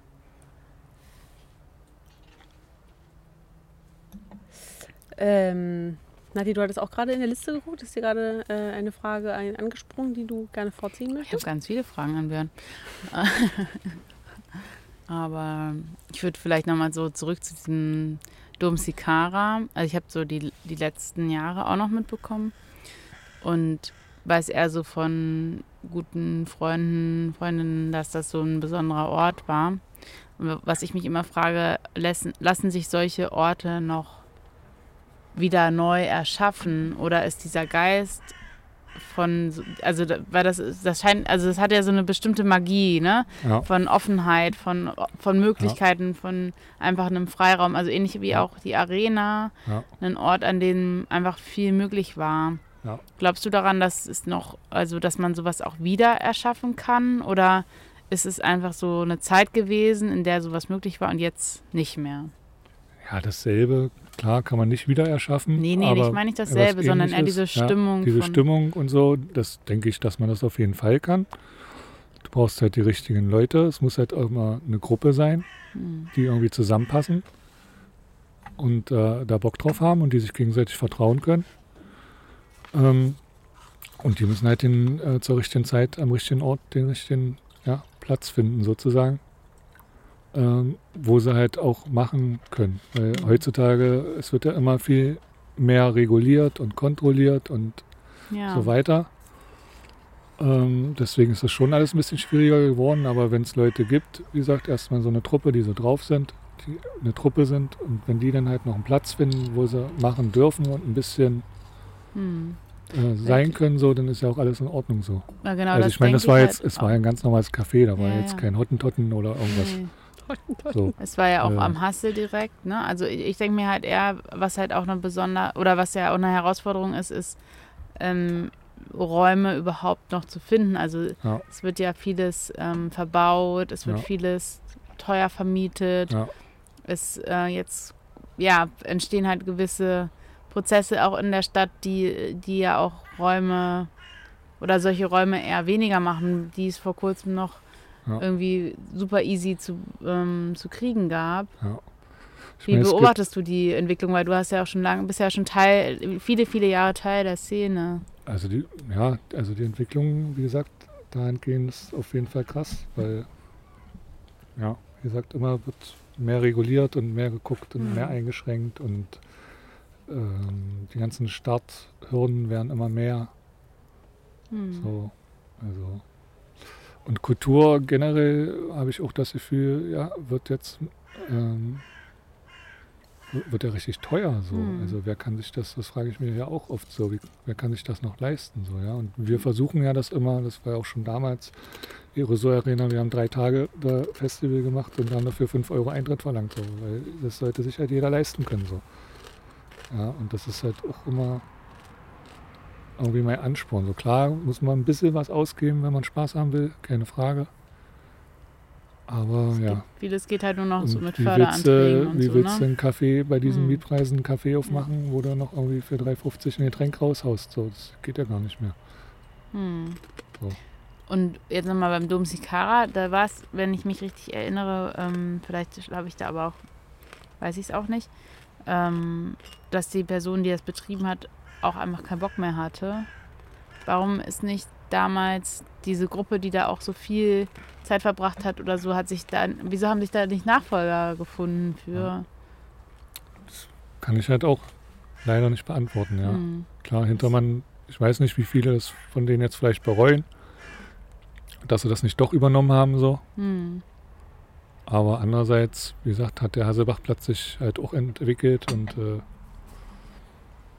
ja, haben da vielleicht einige keine Lust drauf gehabt. So. Das ist einfach so halt dann alle. auch okay war, das Projekt gehen Und dass man das halt lange gemacht hat. Hm. So, ich meine, es gab es ja wirklich lange. Gab es ja sogar schon, äh, bevor es am Hasselbachplatz war, an der Heidestraße noch. Hm. Und ähm, vielleicht war es einfach genug. Ja. Und du hast vorhin erzählt, dass du auch dir das vorstellen kannst, sowas in der Art oder irgendwie einen. Aber ich Ort meine, ich hätte es natürlich auch schön gefunden, wenn da auch so ein, einfach so ein Generationswechsel Ja, vielleicht stattgefunden Mhm. hätte, weißt Ja. du? So. Dann hätte es vielleicht noch, paar Jahre überlebt. äh, ne? vielleicht Mhm. noch, jetzt wäre es vielleicht noch da, ja. Ja. Was würdest du, oder was, was bist du da schon so konkret bei, der, bei den Gedanken von, äh, wenn du einen eigenen Laden aufmachen würdest, was würdest du vielleicht auch von den Ideen und Konzepten übernehmen, von dem, was du auch in deiner Prägungszeit schon von anderen Leuten erlebt hast? Also auch mit diesem, wie viel kann man so von damals mitnehmen in die heutige Zeit und weitergeben an die jüngere Generation? ein bisschen philosophisch. Schon fast, nein. Aber also wenn, weil du meintest, du hast überlegt sozusagen an einen eigenen Laden oder könntest du dir potenziell auch mal vorstellen. Ja. Dann würdest du da alte Konzepte mitnehmen oder eher sagen, nee, ich, ich Teilweise was schon, Neues. also teilweise schon und teilweise müsste ich mich natürlich an moderne Gegebenheiten Mhm. anpassen, ja. Ja, Ja. aber ich würde schon natürlich versuchen, äh, ein paar Sachen zu übernehmen äh, im Konzept. Allein vom Flair und vom Aufbau und vom Ambiente her wird das auf jeden Fall, äh, wenn dann irgendwas Oldschooliges, irgendwas äh, Kratziges, nix, keine, keine, äh, ja, kein blanker Putz oder so, Hm. Ja, das wäre was cool. Rustikales. Ja. Obwohl jetzt so für einen gelungenen Generationenwechsel ist ja zum Beispiel auch das Soul Tunes eigentlich ein schönes Beispiel, weil da, ähm, die haben ja das vom Unique alles übernommen und Ja, leiten das Fall. ja erfolgreich bis Genau. heute. Da hat es Jetzt funktioniert. mal wieder was Positives einzustreuen. Sehr schön. Ein paar positive Vibes. Ähm, jetzt so mit den mm, nachfolgenden Generationen, die da jetzt so nachrücken, überraschen die dich in irgendeiner Art und Weise? Also Ja, teilweise Sachen schon. entgegen, wo du Also- so denkst, so krass, cool. Teilweise schon. Also ich hätte nicht äh, zum Beispiel geglaubt, dass es wieder so äh, coolen äh, Rap mit Wortwitz und so weiter gibt, wie zum Beispiel bei Hopfen und Styles. So lustige Truppe, Hm. alle noch ziemlich jung. Und äh, ja, so wie gesagt, jetzt die nächste Generation vom Heilenhausen. Und äh, die mittlerweile jetzt auch schon äh, außerhalb ihrer Gigs spielen und schon unterwegs sind. Fühlst du dich von denen inspiriert oder denkst du eher so, äh, geil, okay, die machen so wie wir? Also bist du, fühlst du dich eher so als alter Hase oder denkst du auch, Die ähm, machen es ja nicht unbedingt Ja. genau wie wir, Ja. halt, aber schon ähnlich. Von daher finde ich es, ja, ich finde es cool, dass die halt einen ähnlichen Film fahren wie wir Ja. und äh, Hip-Hop halt so schätzen und so sehen wie wir. Und äh, ja, nicht wie andere Leute in anderen Bubbles. Bubbles. Ja, voll. Ja, Magdeburg halt ma- macht sich so immer wieder doch dann so einen kleinen Hip-Hop-Namen, ne? Also es Mhm. gibt schon, die Szene ist schon da, auf jeden Fall. Hm. Und ist in den letzten Jahren auf jeden Fall auch äh, schön zusammengewachsen. Also früher gab es da auch immer noch so, ha, das sind die und wir sind die und so, dem machen wir nichts. Oder irgendwie sowas in der Art. Aber mittlerweile sind da eigentlich alle entspannt und haben mitbekommen, dass wir dasselbe machen und auch nicht, wenn jeder Act äh, halt nicht gleich klingt, sondern dass halt auch unterschiedliche Sachen sind. Man ja trotzdem miteinander cool ist, ja. Du hattest vorhin jetzt zum Beispiel mal MC René fallen lassen, ähm, als bekannten Act, für den du schon mal als DJ spielen durftest. ja. Schon zweimal sogar. Zweimal. Ach stimmt, einmal an deinem Geburtstag und einmal war nicht dein Geburtstag. Was für bekannte, mit was für bekannten Acts hast du sonst noch so zusammengearbeitet und wie war das? Also wie waren die dann auch so privat? Waren die dann so cool, wie du dachtest oder, Ähm, oder gehofft hast? Eigentlich schon. Also zum Beispiel äh, Flow and Immo ist noch so eine bekannte Größe, den es auch schon ganz lange in der deutschen Hip-Hop-Szene gibt. Den ich damals schon im Mikrokosmos äh, gebucht hatte und dann auch später nochmal in, in der Aerosol Arena. Äh, verdammt äh, cooler Typ und äh, super authentisch, super auf dem Boden.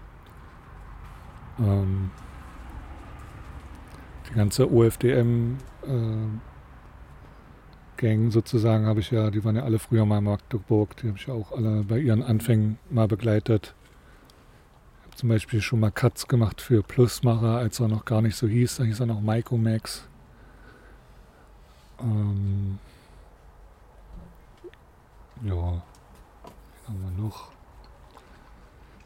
Wie gesagt, mit Armin damals, mit Vitamin B, haben wir auch schon ganz schön viel, ganz schöne Welle gemacht auf jeden Fall. War ganz schön unterwegs. ja. Jetzt mit der Enemies.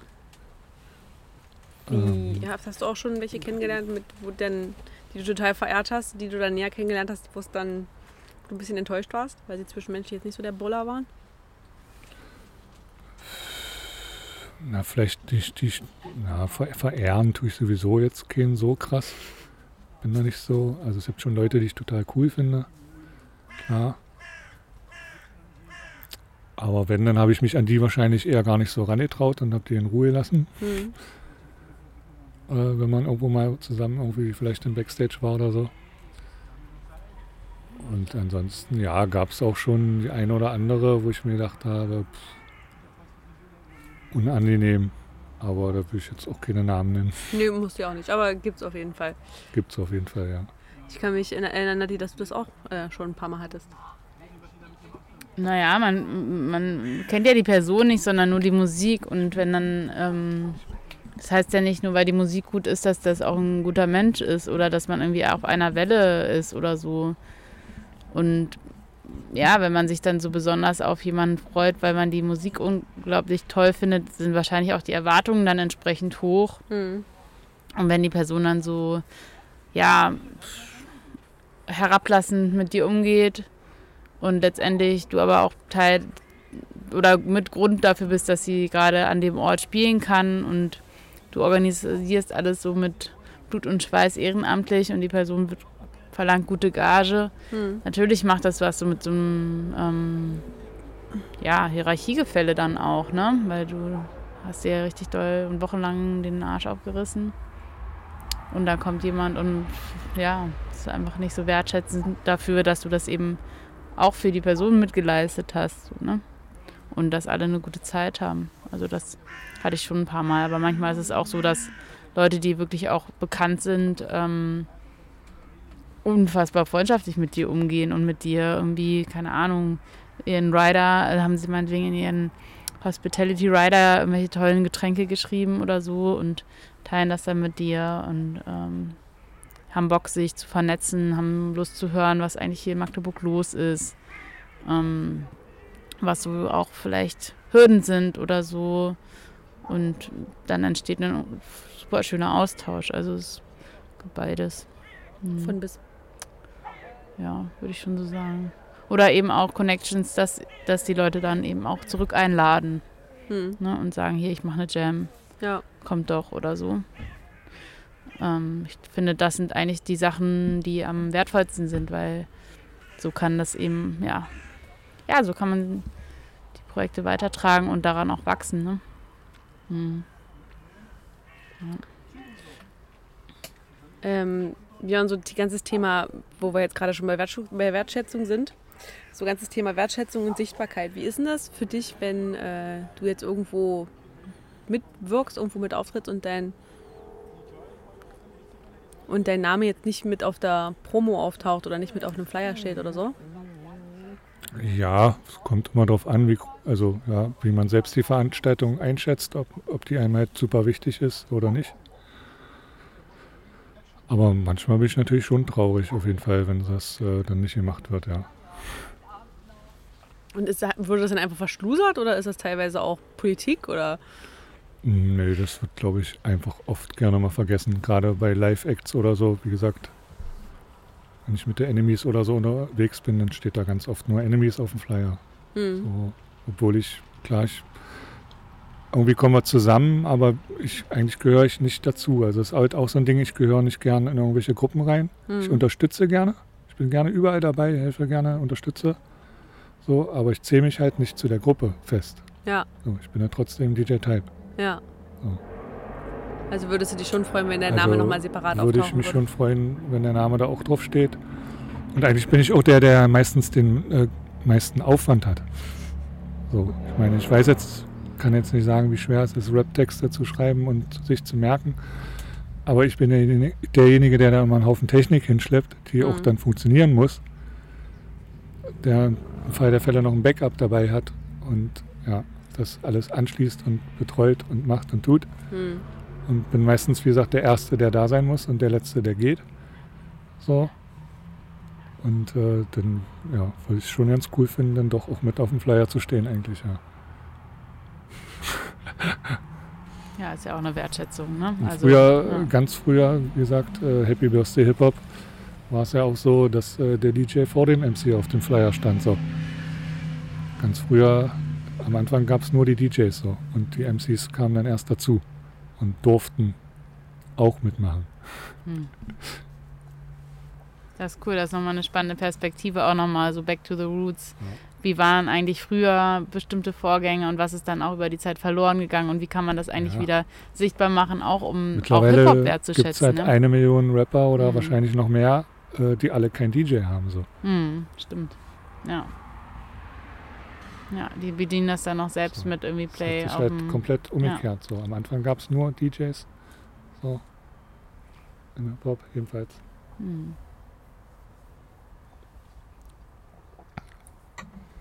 Ja, spannend. Hast du noch eine Frage, Sally?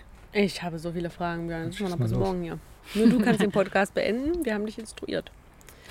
Ähm, ich hoffe, ich äh, spreche das jetzt richtig aus. Gemeinsam mit Martin J. Ja, Wird das ausgesprochen? ja, Und Trick 17. ja, Ähm, habt ihr, seid ihr so der Gutmensch-Clan? ja. Ähm, was ist das für ein Projekt? Was macht das Projekt aus? Also uns da was drüber Gutmensch Clan ist eigentlich eine lose Zusammenkunft äh, von Menschen, die gut sind. Jeder kann mitmachen, jeder kann dabei sein. Äh, wir, die Gruppe entscheidet, ob alles cool ist. Wir sind meistens alle cool und äh, wir machen gerne Hip-Hop-Konzerte oder auch mal eine Underground-Rave. Hm. Ähm, ja, und versuchen auch so ein bisschen Subkultur nochmal einfach unter einem anderen Label in dieser Stadt halt zu verbreiten. Haben Ja. schon eine erfolgreiche Konzertreihe im Jugendclub Heizhaus zum Beispiel haben wir veranstaltet, bis halt Corona losging. Ja. Seitdem sind da keine Konzerte mehr gestattet. Aber ähm, da haben wir eine coole Reihe, ähm, Legalize, Legalize Crime heißt das. Und da haben wir halt auch immer äh, Rapper und Acts halt aus ganz Deutschland eingeladen, die so eigentlich eher Untergrund sind, aber cool sind, die wir feiern, die wir halt auch selbst hören und selbst cool finden. Ja. Wo wir denken, ach, die wollen wir mal kennenlernen, fragen wir sie mal, ob sie vorbeikommen. Ja, dann wurde der Jugendclub halt die Bühne immer schön ausgerichtet, schönes Sofa auf der Couch, äh, Sofa auf der Couch, ein Couch auf der Bühne und äh, wurde da alles ganz gemütlich eingerichtet. Und ähm, dann haben wir da mal so Konzerte veranstaltet, haben halt selbst unseren Auftritt gemacht als Gutmensch Clan und hatten dann halt immer noch unsere Gäste von außerhalb. Oder vielleicht auch noch äh, meistens noch einen anderen lokalen Act, den wir cool finden, den wir auch gesagt haben, ihr braucht mal einen Auftritt. Hm. Genau, das gab es immer so bei Legalize Crime und ja, das hat auch immer sehr viel Spaß gemacht. War so ein Gutmensch-Clan-Projekt. Jetzt gerade der Name Heizhaus gefallen. Was ist das? Ja, Heizhaus ist ein Jugendclub in Stadtfeld, in der Harsdorfer Straße. Hm. Eher so der linken Szene auf jeden Fall zuzuteilen. Punkerclub damals gewesen, jetzt auf jeden Fall ein bisschen ruhiger. Anfangszeiten hatte man da wohl so 30 Hunde auf dem Hof und mindestens genauso viele Punkers. Mittlerweile ist es ein bisschen ruhiger, auch ein paar kleinere Kinder, Tischtennisplatte und so weiter. Und Konzerte dürfen da Ab nicht und mehr zu wird noch stattfinden? Fußball wird noch geschaut. Da Pokerabende gibt es, glaube ich, so für die Älteren. Ähm, aber Konzerte sind momentan leider nicht. Nee, ich äh, bemühe mich gerade, ich gucke gerade, ob da mal wieder was geht. Hm. Weil eigentlich müsste es ja jetzt wieder gerade erlaubt sein. Ja. Äh, mal gucken, ob wir vielleicht im Herbst da was machen, ja. Ich bin da gerade dran. Es geht immer weiter. Wir haben Bock. Und natürlich jetzt nach zwei, drei Jahren Pause ganz viele Ideen, ganz viele Leute, die auftreten wollen. Ja. Genau. Ja, stimmt. Über Corona hatten wir noch gar nicht gesprochen, weil also gerade so als DJ ist natürlich Corona ja der absolute Super-GAU. Also wie hast du die Zeit so... Miese Nummer, ja. Wie bitte? Miese Nummer. Miese Nummer. Aber hast du die Zeit einigermaßen überstanden? Konntest du da ein bisschen neue Ideen sammeln oder war es eher für dich so ein absoluter Albtraum? Ich sammle ja neue Ideen eigentlich eher, wenn ich unterwegs bin. Von daher war das für mich nicht so. Nee, ich habe echt ganz schön abgekeimt. Ich habe auch das mit dem Stream und so ja das ein oder andere Mal probiert und versucht. Aber so richtig war das auch nicht meins. Hm. vor, vor so einem Setup und Scheinwerfern einfach zu stehen. Also Publikum, man braucht schon, also ich brauche schon Publikum, ja. Damit es auch richtig Spaß macht. Ja. Ja. Und ansonsten habe ich echt Corona-mäßig da echt ganz viel an mir vorbeigehen lassen und habe echt nur abgegammelt. Muss ich ehrlich zugeben, ja. Und glaube ich auch eine kleine Depression schon fast dann entwickelt, ja. Das war schlimm. Also ich habe mich richtig gefreut, als es jetzt wieder losging. Ja. Das war so richtig, ah, geil. Und dann gleich, äh, gleich zwei Festival-Gigs gehabt diesen Sommer schon. Super. Also das ging gleich wieder richtig gut los. So, am Anfang habe ich Angst gehabt, oh, schaffe ich das alles überhaupt und so. Weil wirklich äh, an manchen Tagen das Telefon dreimal geklingelt hat.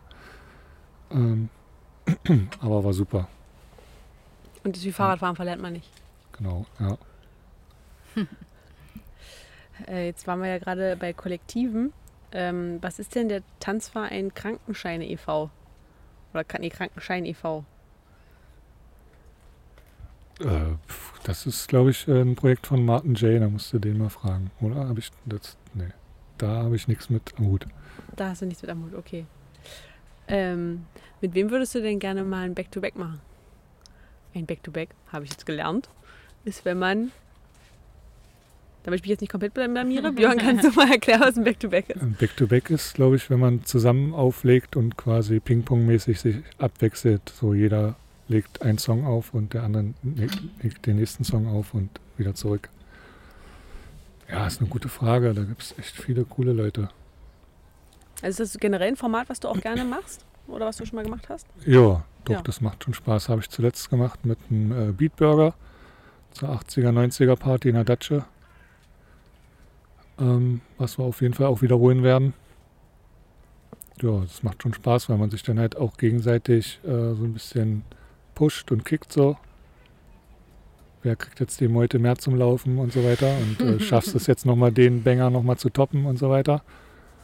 Äh, Und fallen dir die, macht schon Spaß. die, also die Lieder fallen dir dann auch in dem Moment ein? Du hast ja jetzt nicht irgendwie eine Setlist so im, im Kopf, sondern du denkst dir so, ach, wenn er das jetzt gemacht hat, dann setze ich damit noch eins drauf.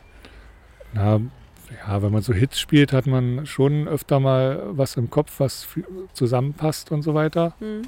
Oder so zwei, drei Tracks, die man spielen könnte. Und äh, ansonsten gucke ich halt auf meinem Rechner in die Library, wo halt alles schön vorsortiert ist, äh, was halt auch zusammenpassen könnte und pick mir halt da einen raus. Ja, Ich stelle mir das so unglaublich stressig vor. Wenn man da steht, da gucken einen so viele Menschen an, dann ja, fällt einem nichts ein. Dann denkt man ja sich so, also ah! ich bin auch also oft noch aufgeregt und unter Strom, also wenn ich auflege. Aber das ist genau das, was es halt ausmacht und Ja. was halt geil ist, ja. So. Dass du da halt stehst und die komplette Verantwortung hast und eine falsche Bewegung sozusagen. Und äh, dann kriegst du gleich komische Blicke. Da glotzen Ja. dann halt alle an, ja. Ja. Und mit wem würdest du jetzt gerne mal ein Back-to-Back machen? Back to back, ja, gute Frage. Ich würde auf jeden Fall gerne mal wieder mit meinem alten Kollegen EV Flash äh, gerne mal wieder Back to back machen. Der hat schon lange nicht mehr aufgelegt. Der hat mich quasi damals auch in die Factory eingeführt und so weiter. Der hat ja vor mir da aufgelegt. Und äh, von dem habe ich auch viel gelernt und mir viel abgeguckt auf jeden Fall. Ähm, und ansonsten, ja, Mir- Mirko Machine vielleicht. Auch ein richtig guter DJ aus Bremen, glaube ich, kommt der. Ja. Ah, es gibt viele gute DJs, mit denen man mal Back-to-Back auflegen könnte. Also könnte man jetzt eine lange Liste runterrattern. Aber das ist eher utopisch. Traust du dich nicht zu fragen? Oder warum ist das noch nicht passiert? Tja, das ist eine gute Frage, ja. Habe ich so noch nicht drüber nachgedacht. Sollte ich vielleicht mal angehen, ja. Du mehr als ein Nein kannst du nicht kassieren, ne? Ja, das stimmt. Mm. Was wäre denn dein Pro-Tipp für Leute, die anfangen aufzulegen und die sich vernetzen wollen in Magdeburg? Wo sollten die hingehen oder mit wem sollten die sich connecten? Ähm, ich habe auf jeden Fall gesehen, es gibt jetzt eine neue Initiative, Tables Return heißt die, glaube ich. Da gibt es auch eine Instagram-Seite, finde ich sehr schön. Die treffen sich relativ regelmäßig. Ich war jetzt selbst noch nicht da, aber ich habe es mir schon vorgenommen, da mal vorbeizuschauen. Ähm, da kann man auf jeden Fall für Beginner, äh, da wird Technik zur Verfügung gestellt und es sind Leute da, die einem das erklären. Die sind auch alle ganz lieb und ganz nett. Und ist alles kostenlos.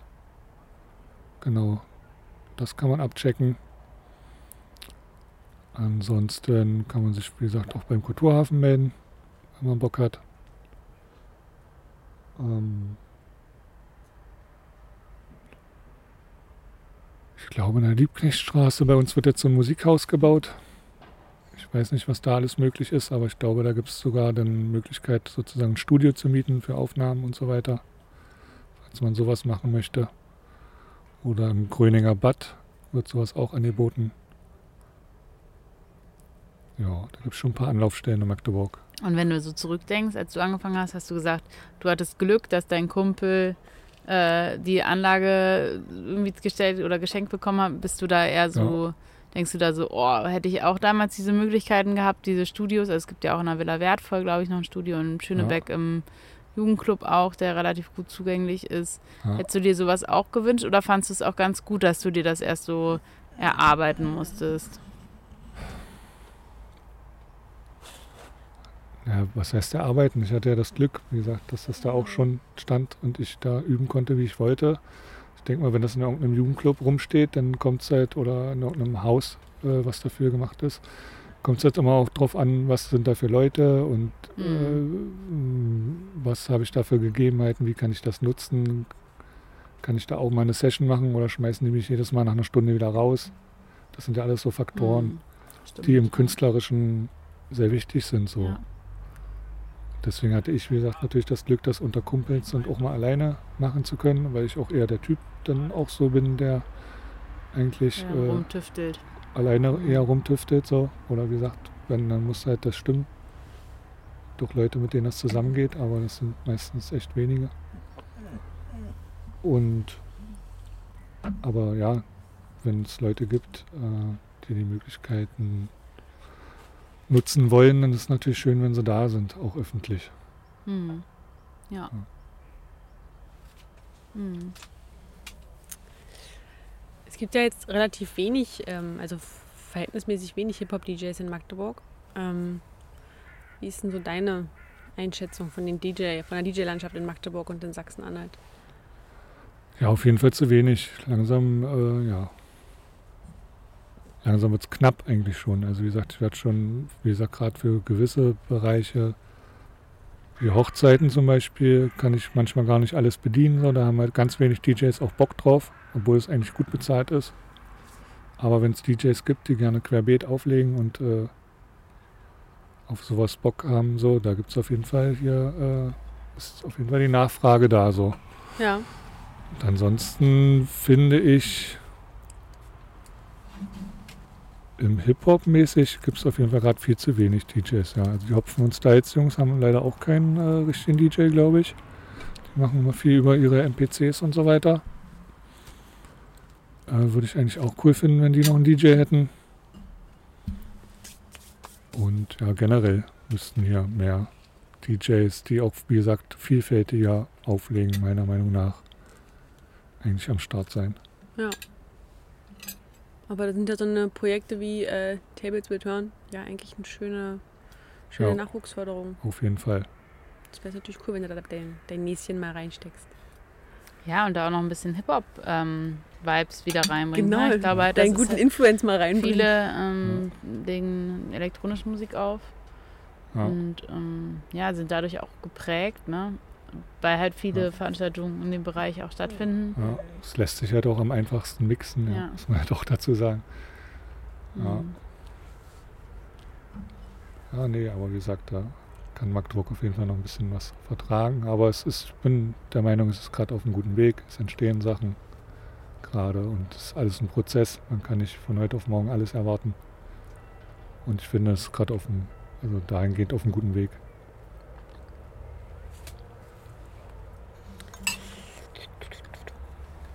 Was machst du denn sonst in deiner Freizeit, wenn du jetzt nicht gerade auflegst? Wenn ich nicht auflege, ja, das, was man sonst so macht, schlafen, essen, Wäsche waschen. Ich kümmere mich um meine Mutter, halt, die ist jetzt halt langsam ein bisschen in dem Alter, wo sie ein bisschen Unterstützung braucht. Fahre mit der durch die Gegend zum Arzt und so weiter. Und ja, gucke mich halt ab und zu mal ein bisschen um, was so geht. Types OKF. Genau, UKF ganz oft. Was ist das? Ortskontrollfahrt. Wirklich? Halt einfach nur durch, durch die City cruisen und hier und da mal anhalten und gucken, was geht halt. Mit dem Fahrrad? Kannst du mit dem Egal. Fahrrad machen, kannst du im Auto machen, kannst du Ja, das macht man nur auf dem Dorf. Oh geil. Hm, geht hier auch? Das geht ja auch. Ortskontroll- Magdeburg ist genau die richtige Größe dafür. Im Buka habe ich dich noch nie gesehen. Da muss man mal hingucken. Nee, aber jetzt, ja, neuerdings letztens war ich ja bei Aaron in der Höfer Nachbarschaftsbar. Das ist auch sehr gut angekommen und äh, da werde ich jetzt auch öfter Da hast du aufgelegt bei mal sein. Ja, Das ist eine Hm. schöne Bar. Die ist irgendwie so eine schöne Ecke, ja. gemütlich. Hm. Der ganze, ganze Engpass finde ich super schön. Möchtest du noch was essen, Björn? Sollen Nadja und ich ein bisschen schnattern? Ach, wir können ja noch ein kleines bisschen und dann, ich weiß ja gar nicht, wie, weit- wie weit sind wir denn? Wir haben endlos Fragen. Also wirklich, es gibt jetzt nicht wirklich ein Ende. Also. Ach, wir können ruhig noch ein bisschen. Ähm, aber beim Heizhaus haben wir jetzt schon drüber gebrochen. Ähm, wie war denn deine. Haben wir schon darüber gesprochen, was du für eine Rolle im Heizhaus hattest? Also welche Rolle du da gespielt hast?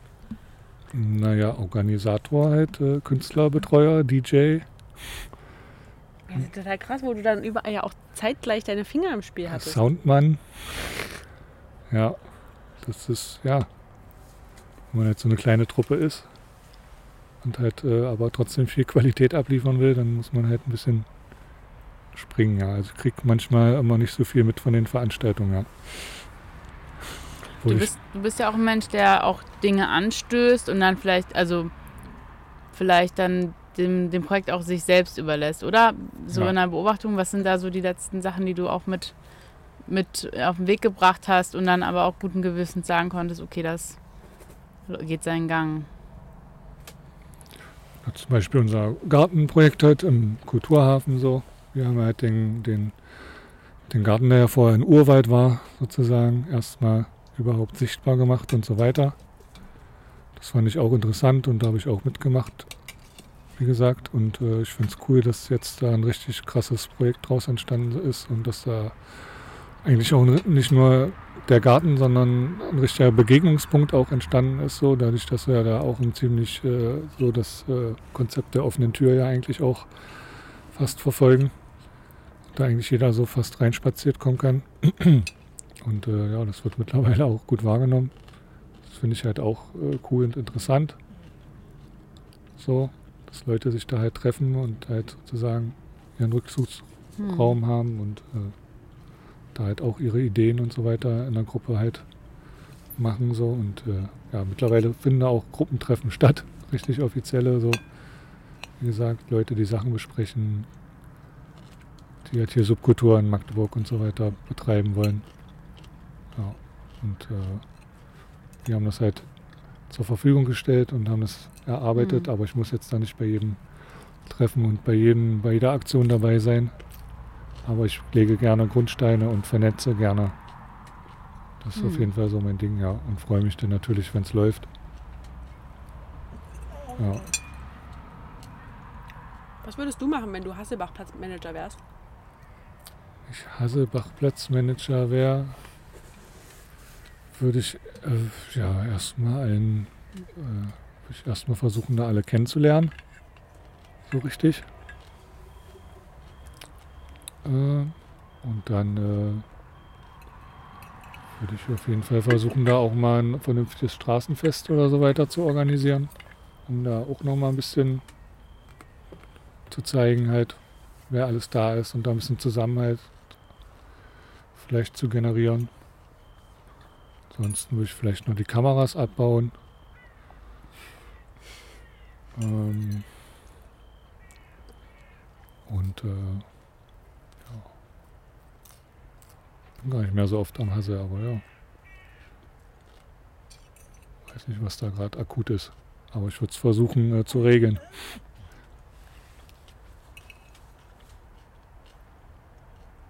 Gucki, steh doch auf. Los, steh auf. Geh. Irgendwo gegen pinkeln. Los. Viel Spaß. Hm. Unsere beiden Podcast-Hunde haben auch eine gute Zeit. Welche Ah, ist hier hin? Magdeburg-Hunde. Irgendwer macht immer Chaos oder jammert. Verstecken sich, jammern. Pupsen. Irgendwas ist immer. Mhm. Aber eigentlich sind sie gute Freunde. Mhm. Ja. Äh, kannst du uns erzählen, wer Thomas Tulpe ist? Und wie deine Beziehung zu Thomas Tulpe ist? Nadine lacht schon. Und der Hund liegt übrigens wieder in deinem Blumenbeet. Thomas Tulpe ist ja, man kennt ihn als die elektronische Bühnenwurst. Die elektronische was? Bühnenwurst. Wurst, okay. Mhm. Ein äh, sehr begabter Künstler der elektronischen Musik, den ich, äh, der hatte vor, boah, wann war das denn, 2010, haben wir uns zusammengetan. Er kommt ursprünglich aus Heinslehm und hatte da mal irgendwie so einen selbstgebastelten Dorfhit, der irgendwie da gut ankam. Der hieß Disco Disco. Ein Dorfhit, okay, Ja. das habe ich gerade akustisch nicht verstanden. Ja. Genau. Und er meinte, den müssen wir mal neu aufnehmen. Weil, Ja. der, ist, weil der ist gut. Disco, Disco, okay. Disco Disco, genau. Und der war auch gut. Und äh, dann habe ich ihm halt geholfen, den äh, aufzunehmen. Da hat uns auch wieder äh, der Gerrit geholfen, bei dem ich das Scratchen gelernt habe. weil der war Was macht denn nämlich Gerrit eigentlich heute? Das auch zufällig erzählen. äh, auch ein sehr begabter äh, Pianist und Keyboarder. Ähm, und mit dem haben wir den Song neu aufgenommen und äh, dann bin ich mit Thomas äh, und Mikro eines Tages nach äh, Berlin gefahren und dann haben wir da ein Video zugedreht nach Thomas seinem Drehbuch. Da bist du mit drauf auf dem Video? Ja, ja, Kann man sich das im Internet angucken? ja, ja. Oh Gott, witzig, geil.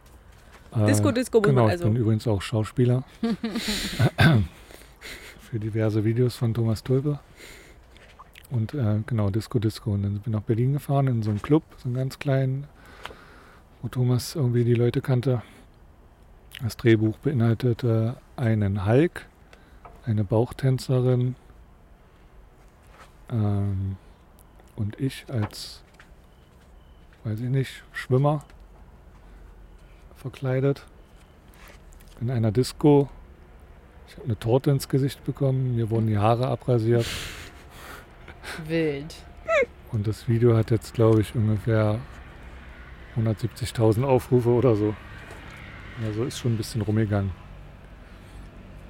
Ja, ähm, Thomas Tulpe wohnt in Berlin und äh, ja, hat mittlerweile auch schon mehrere Alben veröffentlicht und tourt auch sehr erfolgreich durch die deutschen Lande und ja, guckst dir am besten, ist schwer zu beschreiben.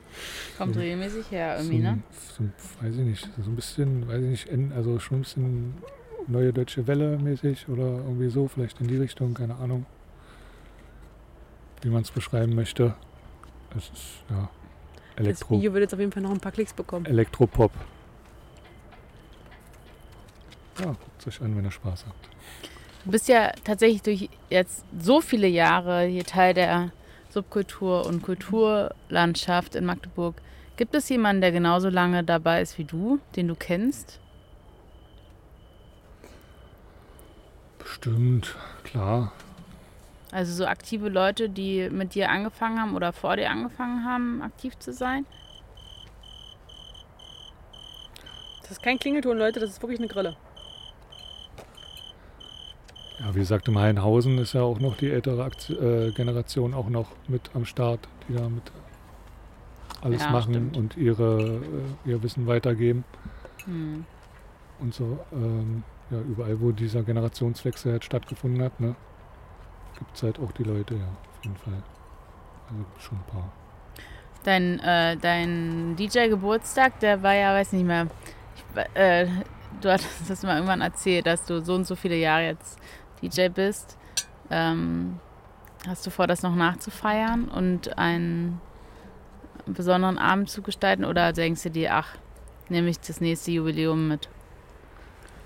Quasi in zwei Jahren wäre dann das 25-jährige Jahr. Dolle. Das Hm. äh, könnte man dann schon mal planen, ja. 25-jähriges DJ-Jubiläum. Nicht Ja. schlecht. Jetzt fühle ich mich wieder alt. Oh nein, das wollte ich nicht. Erfahren, Björn. Erfahren, Erfahren. Hm. Und Ja, ich finde das auch immer richtig, also richtig spannend, ähm, gerade diese Perspektive auf die Stadt und wie das früher war und was, was, was sich verändert hat und das so äh, durch deine Augen so zu oder durch deine Erinnerungen so zu, mitzubekommen ähm, und dass du das hier mit uns so teilst, das finde ich irgendwie, ja, das ist ein richtiges Zeitzeugengespräch. Auch wenn du sagst, du fühlst dich dadurch alt, aber irgendwie Musst du durch. ähm, ist das ja auch nen- eine Chance, eben wieder auch Wissen weiterzugeben. Auf Also jeden Fall. als äh, natürlich auch an uns beide, aber auch an die Menschen, die das Die hören. Leute interessiert das ja auch total. Also ja oh, ich total ich irre. finde das so spannend. Hier mit in der Folge mit Ferry, Hm. der erzählt ja auch von früher ganz viel, so von den ganz alten Sachen. Und da haben wir unglaublich viel Feedback zu bekommen, was die erzählt haben. Krass, das wusste ich nicht, das war so interessant. Also Ferry diese auch alten DJ. Kamellen. Vielleicht für die Mhm. Leute, die Ferry nicht kennen und die Folge nicht gehört haben. Auch ein DJ, der auch schon, weiß nicht, der, äh, ja, Kollege Polylux. ja, Und genau. haben auch schon öfter zusammen aufgelegt. Hm. Ah ja. Genau. Grüße gehen raus. Was würdest du dir denn, achso, du wolltest gerade was sagen? Wie gesagt, du- Nee. Was du dir wünschen würdest, so für, für die Zusammenarbeit zwischen Kollektiven, zwischen DJs und so, was, was siehst du da noch für Potenziale, die nicht ausgeschöpft sind? Ja, die Leute können sich halt immer also mehr unterstützen, äh, aber Leute müssen auch nach Hilfe fragen können. Das ist ja auch manchmal ein Problem. Dann weiß man ja auch nicht, wem man helfen soll. Also Leute, die Bock haben, irgendwie Hilfe brauchen, sollen sich auch trauen zu fragen. Und äh, ansonsten, ja, alle sollen offen und ehrlich miteinander umgehen und man soll sich vertrauen können. Wenn man große Projekte plant, so, dann ist das immer sehr wichtig dass man halt auch dem vertrauen kann, was man spricht und was abgemacht wird. Und wenn das klappt, dann können alle eine richtig coole Zeit haben und richtig coole Projekte machen und gute Erfahrungen machen und gute Stimmungen erleben. Das ist ja meine Meinung dazu. Was muss ich sagen? Achso, jetzt äh, dann äh, sage ich Oh jetzt mal nein, den Björn Spruch sucht den Aufkleber. so langsam. Lenk ihn ab, dunkel. Ich äh, danke fürs Zuhören und äh, da, wo der Pfeffi wächst.